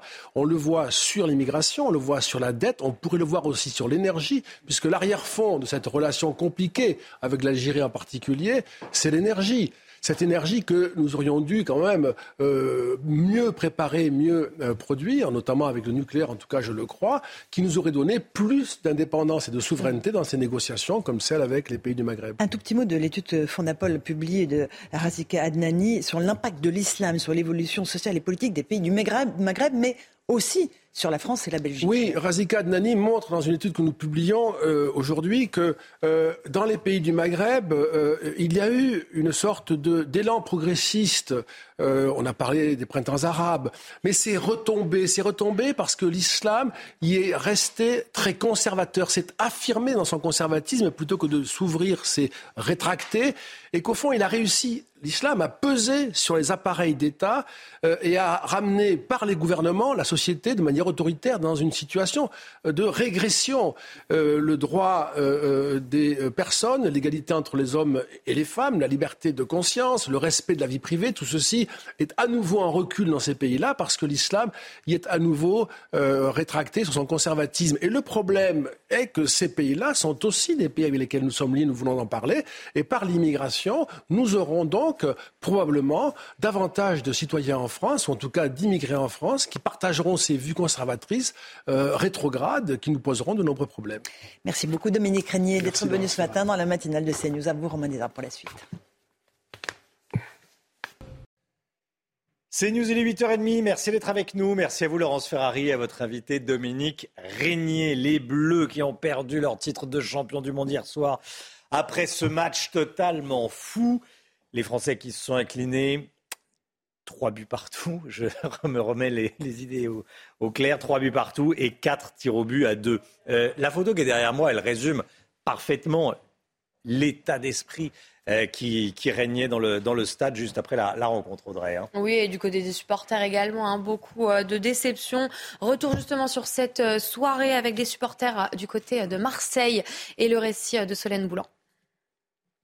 Ils y ont cru jusqu'à la dernière seconde. Dans ce bar marseillais, la déception se lit sur les visages des supporters français, venus nombreux espérer une troisième étoile. Forcément, hein, quand on y croit jusqu'au bout, ben, on est déçu à la fin. Il fallait se réveiller euh, peut-être un peu avant. Il y a eu euh, des grosses erreurs d'arbitrage. Franchement, au début, c'était pas ça. Après, ils ont réussi à remonter. Et à la fin, ben, ça a été, ça, ça a été ben, la sentence. C'est triste. C'est triste, mais, mais c'est comme ça. Au terme d'une finale riche en rebondissements, les Bleus sont revenus au score à deux reprises. Alors la désillusion laisse place à l'optimisme. Ça fait mal, mais après c'était un bon parcours quand même qu'on a fait, je pense, dans l'ensemble. On reviendra à l'euro plus fort, euh, voilà, et puis on verra bien. On n'est pas, pas perdant, on reviendra plus fort. C'est l'image de la France qu'on a, c'est des, des, combattants. Et on aime cette équipe de France et on les soutient. C'est pas grave pour la défaite. On est très fiers d'eux et on les aime. Nul doute que la cité phocéenne vibrera à nouveau lors de l'Euro 2024, aux côtés d'une équipe de France qui n'a pas fini de surprendre. Voilà, on est très fiers d'eux et, on les aime. Regardez ce qu'est allé dire Emmanuel Macron, ça fait beaucoup euh, parler. On va le commenter juste après. Euh, Emmanuel Macron qui est allé féliciter les joueurs dans leur vestiaire. Vous avez fait rêver des millions de Françaises et de Français jusque-là, et encore aujourd'hui, ils ont vibré. Et vous avez fait rêver des milliards de gens qui ont regardé ce match. Parce que vous avez fait du grand football et du grand sport. Les leçons, vous les tirerez. Il y aura sans doute des regrets après ce match. Je voudrais qu'il y en ait deux qui n'aient pas trop de regrets. S'il vous plaît. Écoutez-moi bien. Jamais. Vous êtes une très grande. Parce qu'il n'y a, je pense, aucune autre équipe qui va faire ce que fait jusque-là et aurait pu remonter à deux reprises et être à deux doigts de la gagner. Après, quand il manque un truc, dans la vie c'est pareil, c'est le foot, c'est le, le sport. Ça, vous y pouvez rien. Mais vous avez eu le cœur, la faim, l'envie et le talent d'y aller. Rien pour ça, je voulais venir vous voir pour vous dire merci. Et vous avez fait rêver des Françaises et des Français qui en ont besoin. Donc merci à vous. Merci à celles et ceux qui vont peut-être arrêter le maillot après ce match. Il y en a plein qui sont très jeunes, qui vont en faire beaucoup d'autres, plus que moi comme président, dites-le-vous bien. Donc vous allez en gagner des autres parce que vous avez une expérience embarquée qui est dingue. Donc voilà, ce soir ça va être dur, mais dès demain on est parti à l'assaut parce que c'est comme ça qu'on les gagne. C'est comme ça qu'on les gagne. En tout cas, moi, je suis fier de vous. Voilà, mais oui, on est fiers d'eux, évidemment. Bon, il y a un petit détail qui me fait sourire, qui nous fait sourire.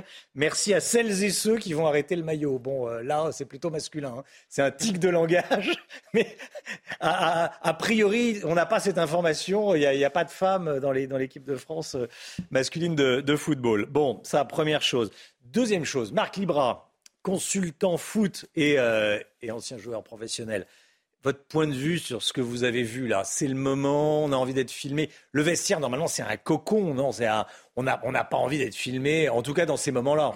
Si on se réfère au discours, c'est c'est un petit peu trop long. C'est pas Mm. le moment. C'est pas.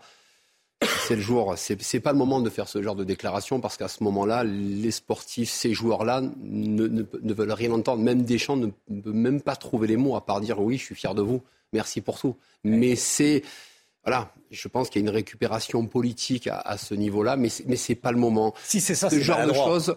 Ben, on voit, euh, je pense que c'est euh, la com de l'Elysée qui va poster cette vidéo, puisque Guillaume Bigot, qui est en face, euh, celui qui gère la, la- la fédération au niveau de la vidéo, est en face. On, on le voit sur le terrain. Déjà sur le terrain, je pense que c'est pas sa place d'aller consoler les joueurs, parce qu'à ce moment-là, quand on prend, il s'occupe d'Mbappé. Mbappé est inconsolable. Et pendant de nombreux mois et années, il repensera à cette finale où il a mis trois buts plus un penalty, sans avoir perdu l'équipe de France. Ils ont perdu au penalty. Ils sont quand même inconsolables. Donc c'est vrai que c'était peut-être un petit peu déplacé. Un petit peu déplacé. L'Argentine de Messi a remporté la Coupe du Monde euphorie pour les supporters argentins, évidemment, là, Audrey. hein. Une troisième étoile qui vient s'ajouter euh, sur euh, leur euh, maillot.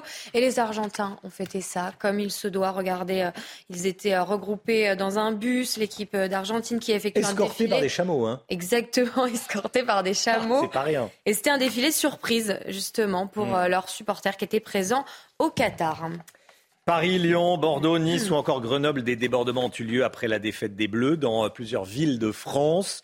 Et ben, à cette heure, le bilan des interpellations est de 227 interpellations, dont 47 en zone préfecture de police de Paris.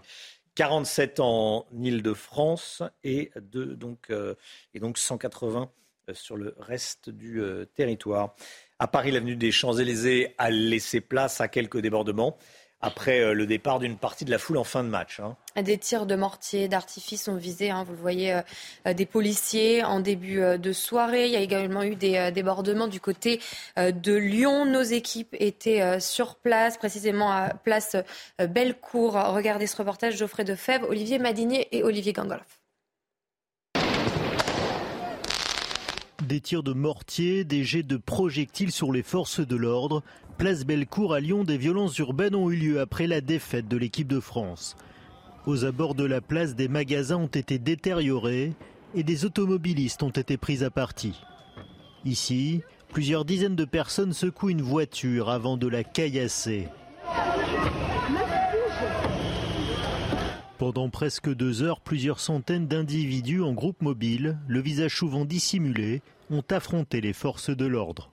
Les policiers ont riposté avec des gaz lacrymogènes et des camions lanceurs d'eau pour disperser la foule.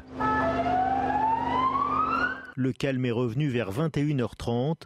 Selon la préfecture du Rhône, une quinzaine de personnes ont été interpellées pour des jets de projectiles et dégradations. Abdoulaye Kanté, quand vous voyez ce qui s'est passé, que ce soit sur les Champs-Élysées où des individus dangereux euh, tirent euh, à l'horizontale des mortiers d'artifice sur vos collègues ou à Lyon où il y a ces débordements, ces violences, quel euh, commentaire ça vous inspire Et est-ce que le, dispositif était assez dimensionné? Alors effectivement, le dispositif été bien dimensionné. Donc, je rappelle qu'il y avait quand même 14 000 donc, policiers et gendarmes répartis sur l'ensemble du territoire, dont 3 000 sur la région parisienne. Ce sont des images qui sont déplorables parce que évidemment c'était soir de fête, soir de finale, et malheureusement nous avons toujours ces individus qui sont toujours armés de mortiers et que là on voit volontairement, délibérément, ils visent nos collègues. Je rappelle que le mortier quand même est un, ce ne sont pas des pétards, ce sont des engins explosifs qui peuvent faire mal. Et euh, c'est vrai que euh, malgré euh, ces images, nous avons quand même le dispositif qui a bien tenu, qui était efficace. Mais bon, qu'est-ce qui serait passé si la France aurait gagné? Donc je pense que là, quand on voit ces images, c'est vrai que ce sont des images déplorables pour l'ordre public. Mais à côté de ça, le dispositif a bien fonctionné. Voilà, et cette, cette information d'Amory Bucco, journaliste police-justice CNews, 227 interpellations dans toute la France. Hein. Exactement. Et 47 en zone préfecture de Paris, ou ce Paris, pardon, zone PP, euh, préfecture de police de Paris, où se trouvent les Champs-Élysées. Merci beaucoup, Amaury. Dans les Deux-Sèvres, Niort, souvent présenté comme la capitale des mutuelles d'assurance françaises. Autant dire, Niort présenté comme une ville plutôt calme. Eh bien, Niort est devenu euh, une véritable plaque tournante du trafic de cocaïne en France. C'est une nouvelle zone de, transit de ce qu'on appelle les, les, mules guyanaises, ces personnes qui ingèrent de la drogue pour la transporter. Les explications et les détails d'Alexis Vallée. Cette opération de contrôle est loin d'être anodine. Ce jeune Guyanais a attiré l'attention des douaniers. Arrivé le matin même à Paris, il a surtransporté des affaires pour son frère. Mais les douaniers le suspectent de dissimuler des stupéfiants. À Niort, il y a une forte communauté euh, sur une hameau guyanaise. Donc, euh, depuis le début de l'année, nous avons effectué euh, plusieurs saisies de cocaïne sur des personnes originaires de ces régions-là. L'homme est emmené dans une salle pour être interrogé. Et très vite, le ton monte. Il n'y a rien. Il y a quoi? Ça s'appelle le respect. Niort est devenu une plaque tournante du trafic de cocaïne en France. Les trafiquants sont accueillis sur place par des proches qui les aident à expulser la marchandise qu'ils ont ingérée au départ de la Guyane. De ce fait, on se dirige vers l'hôpital, euh, qui est pas loin, pour, euh, faire des examens médicaux. L'examen radiographique est sans appel, on voit tout de suite les, ovules euh, ingérés, ce qui fait qu'elles sont automatiquement placées en retenue douanière pour la suite des investigations. Selon le parquet de Niort, ce trafic impacte lourdement la ville. Déjà neuf affaires depuis le début de l'année. À Marseille, huit policiers ont été blessés dans une rixe au centre de rétention administrative de la ville. C'est une bagarre qui semble être euh, liée à un problème de nourriture sur fond de rivalités ethniques euh, qui est à l'origine de, euh, de, ces débordements et de ces violences. Les forces de l'ordre ont été obligées d'intervenir. Elles ont dû faire face et faire usage de gaz lacrymogène. Amaury Bucco avec nous. Amaury, qu'est-ce qui s'est passé? Racontez-nous. Alors, la politique du ministère de l'Intérieur, c'est de placer les clandestins les plus dangereux dans ces centres de rétention administrative, d'où des débordements réguliers. Alors, donc, ça s'est passé ce samedi 17 décembre euh, dans le centre de rétention du Canet à Marseille. Et donc, une altercation a éclaté entre différents euh, clandestins retenus. Ça a commencé dans le réfectoire, sur, vous l'avez dit, pardon, euh, dans le réfectoire, sur la base, en fait, de rivalité ethnique entre les retenus, mais aussi le fait que certains clandestins retenus eh bien, voudraient prendre le dessus sur d'autres. Ce sont souvent les clandestins euh, multirécidivistes. L'altercation a dégénéré au fil de la journée, donnant, lieu à des rixes.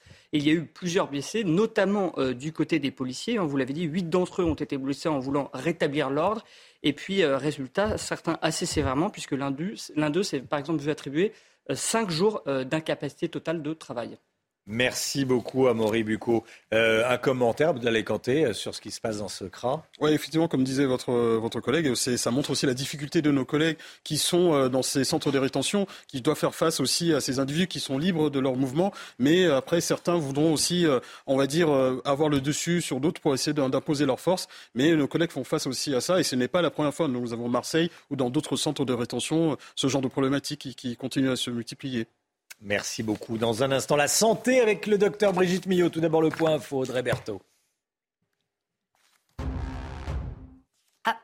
Après le pic de froid de la semaine dernière, un fort redout est attendu dès aujourd'hui avec plus 10 degrés par endroit en 24 heures. C'est ce qu'a annoncé Météo France.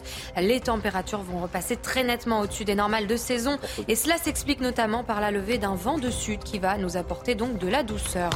Après la Tunisie et le Maroc, la France met fin à la crise des visas avec l'Algérie. C'est Gérald Darmanin qui a mis un point final à cette crise lors d'un déplacement à Alger. Sur Twitter, le ministre de l'Intérieur a annoncé un retour à la normale avec l'Algérie. Et puis Emmanuel Macron se rend aujourd'hui sur le Charles de Gaulle. Le président se rend sur ce porte-avions pour fêter Noël avec les troupes de la marine française. À peine la Coupe du Monde terminée, le chef de l'État s'envole directement de Doha au Qatar pour l'Égypte. Ce soir, il dormira à bord du géant d'acier après avoir exprimé sa confiance et son soutien aux forces armées. Avec Zia Carmentia Compagnie, gestion du poids avec contrôle du glucose. Premier produit à base d'acarmentia, disponible sur bionutrix.fr. La santé avec le docteur Brigitte Millot. Bonjour Brigitte. Bonjour. Vous avez regardé le match, Brigitte? Bien sûr. C'était excitant. Ah oui, ça je vous confirme. Oui, je pense qu'on a perdu plusieurs années d'espérance de vie. hein. C'était dur pour le cœur. Allez, euh, c'est pas le sujet. Vous nous parlez ce matin de- du détournement de l'action d'un médicament dont les mérites sur la perte de poids sont vantés par les réseaux sociaux. Alors ça, il faut faire attention. On va, on va le voir d'ailleurs en image. hein. Euh, des influenceuses euh, sur les réseaux, sur TikTok essentiellement, regardez. Elles, euh, elles essayent de convaincre pour se piquer avec ces, ces médicaments pour perdre du poids. Là, je vous ai mis une influenceuse, mais il y en a plein.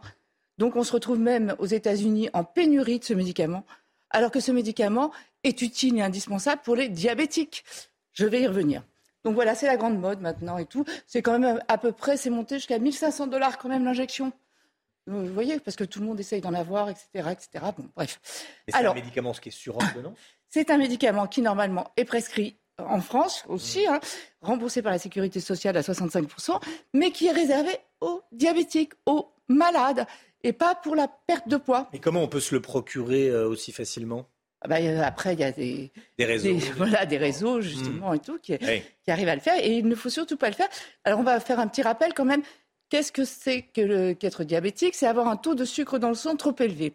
Je rappelle qu'une glycémie à jeun, c'est-à-dire un taux de sucre dans le sang, doit être compris entre 0,7 grammes par litre et, ah, on va le voir sur cette image, la glycémie normale, euh, ou peut-être qu'on ne va pas le voir, croyez-moi, ça doit être compris à peu près dans cette zone-là. Et pour que cette glycémie soit maintenue à un taux normal, nous avons, évidemment, ça va dépendre de votre taux de sucre, va dépendre de ce que vous mangez, va dépendre de votre activité physique. Donc pour ça, on a deux hormones qui régulent le taux de sucre dans le sang.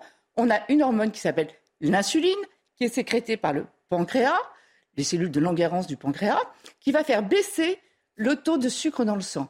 Et on a une autre hormone, le glucagon, qui, elle, va faire monter le taux de sucre dans le sang.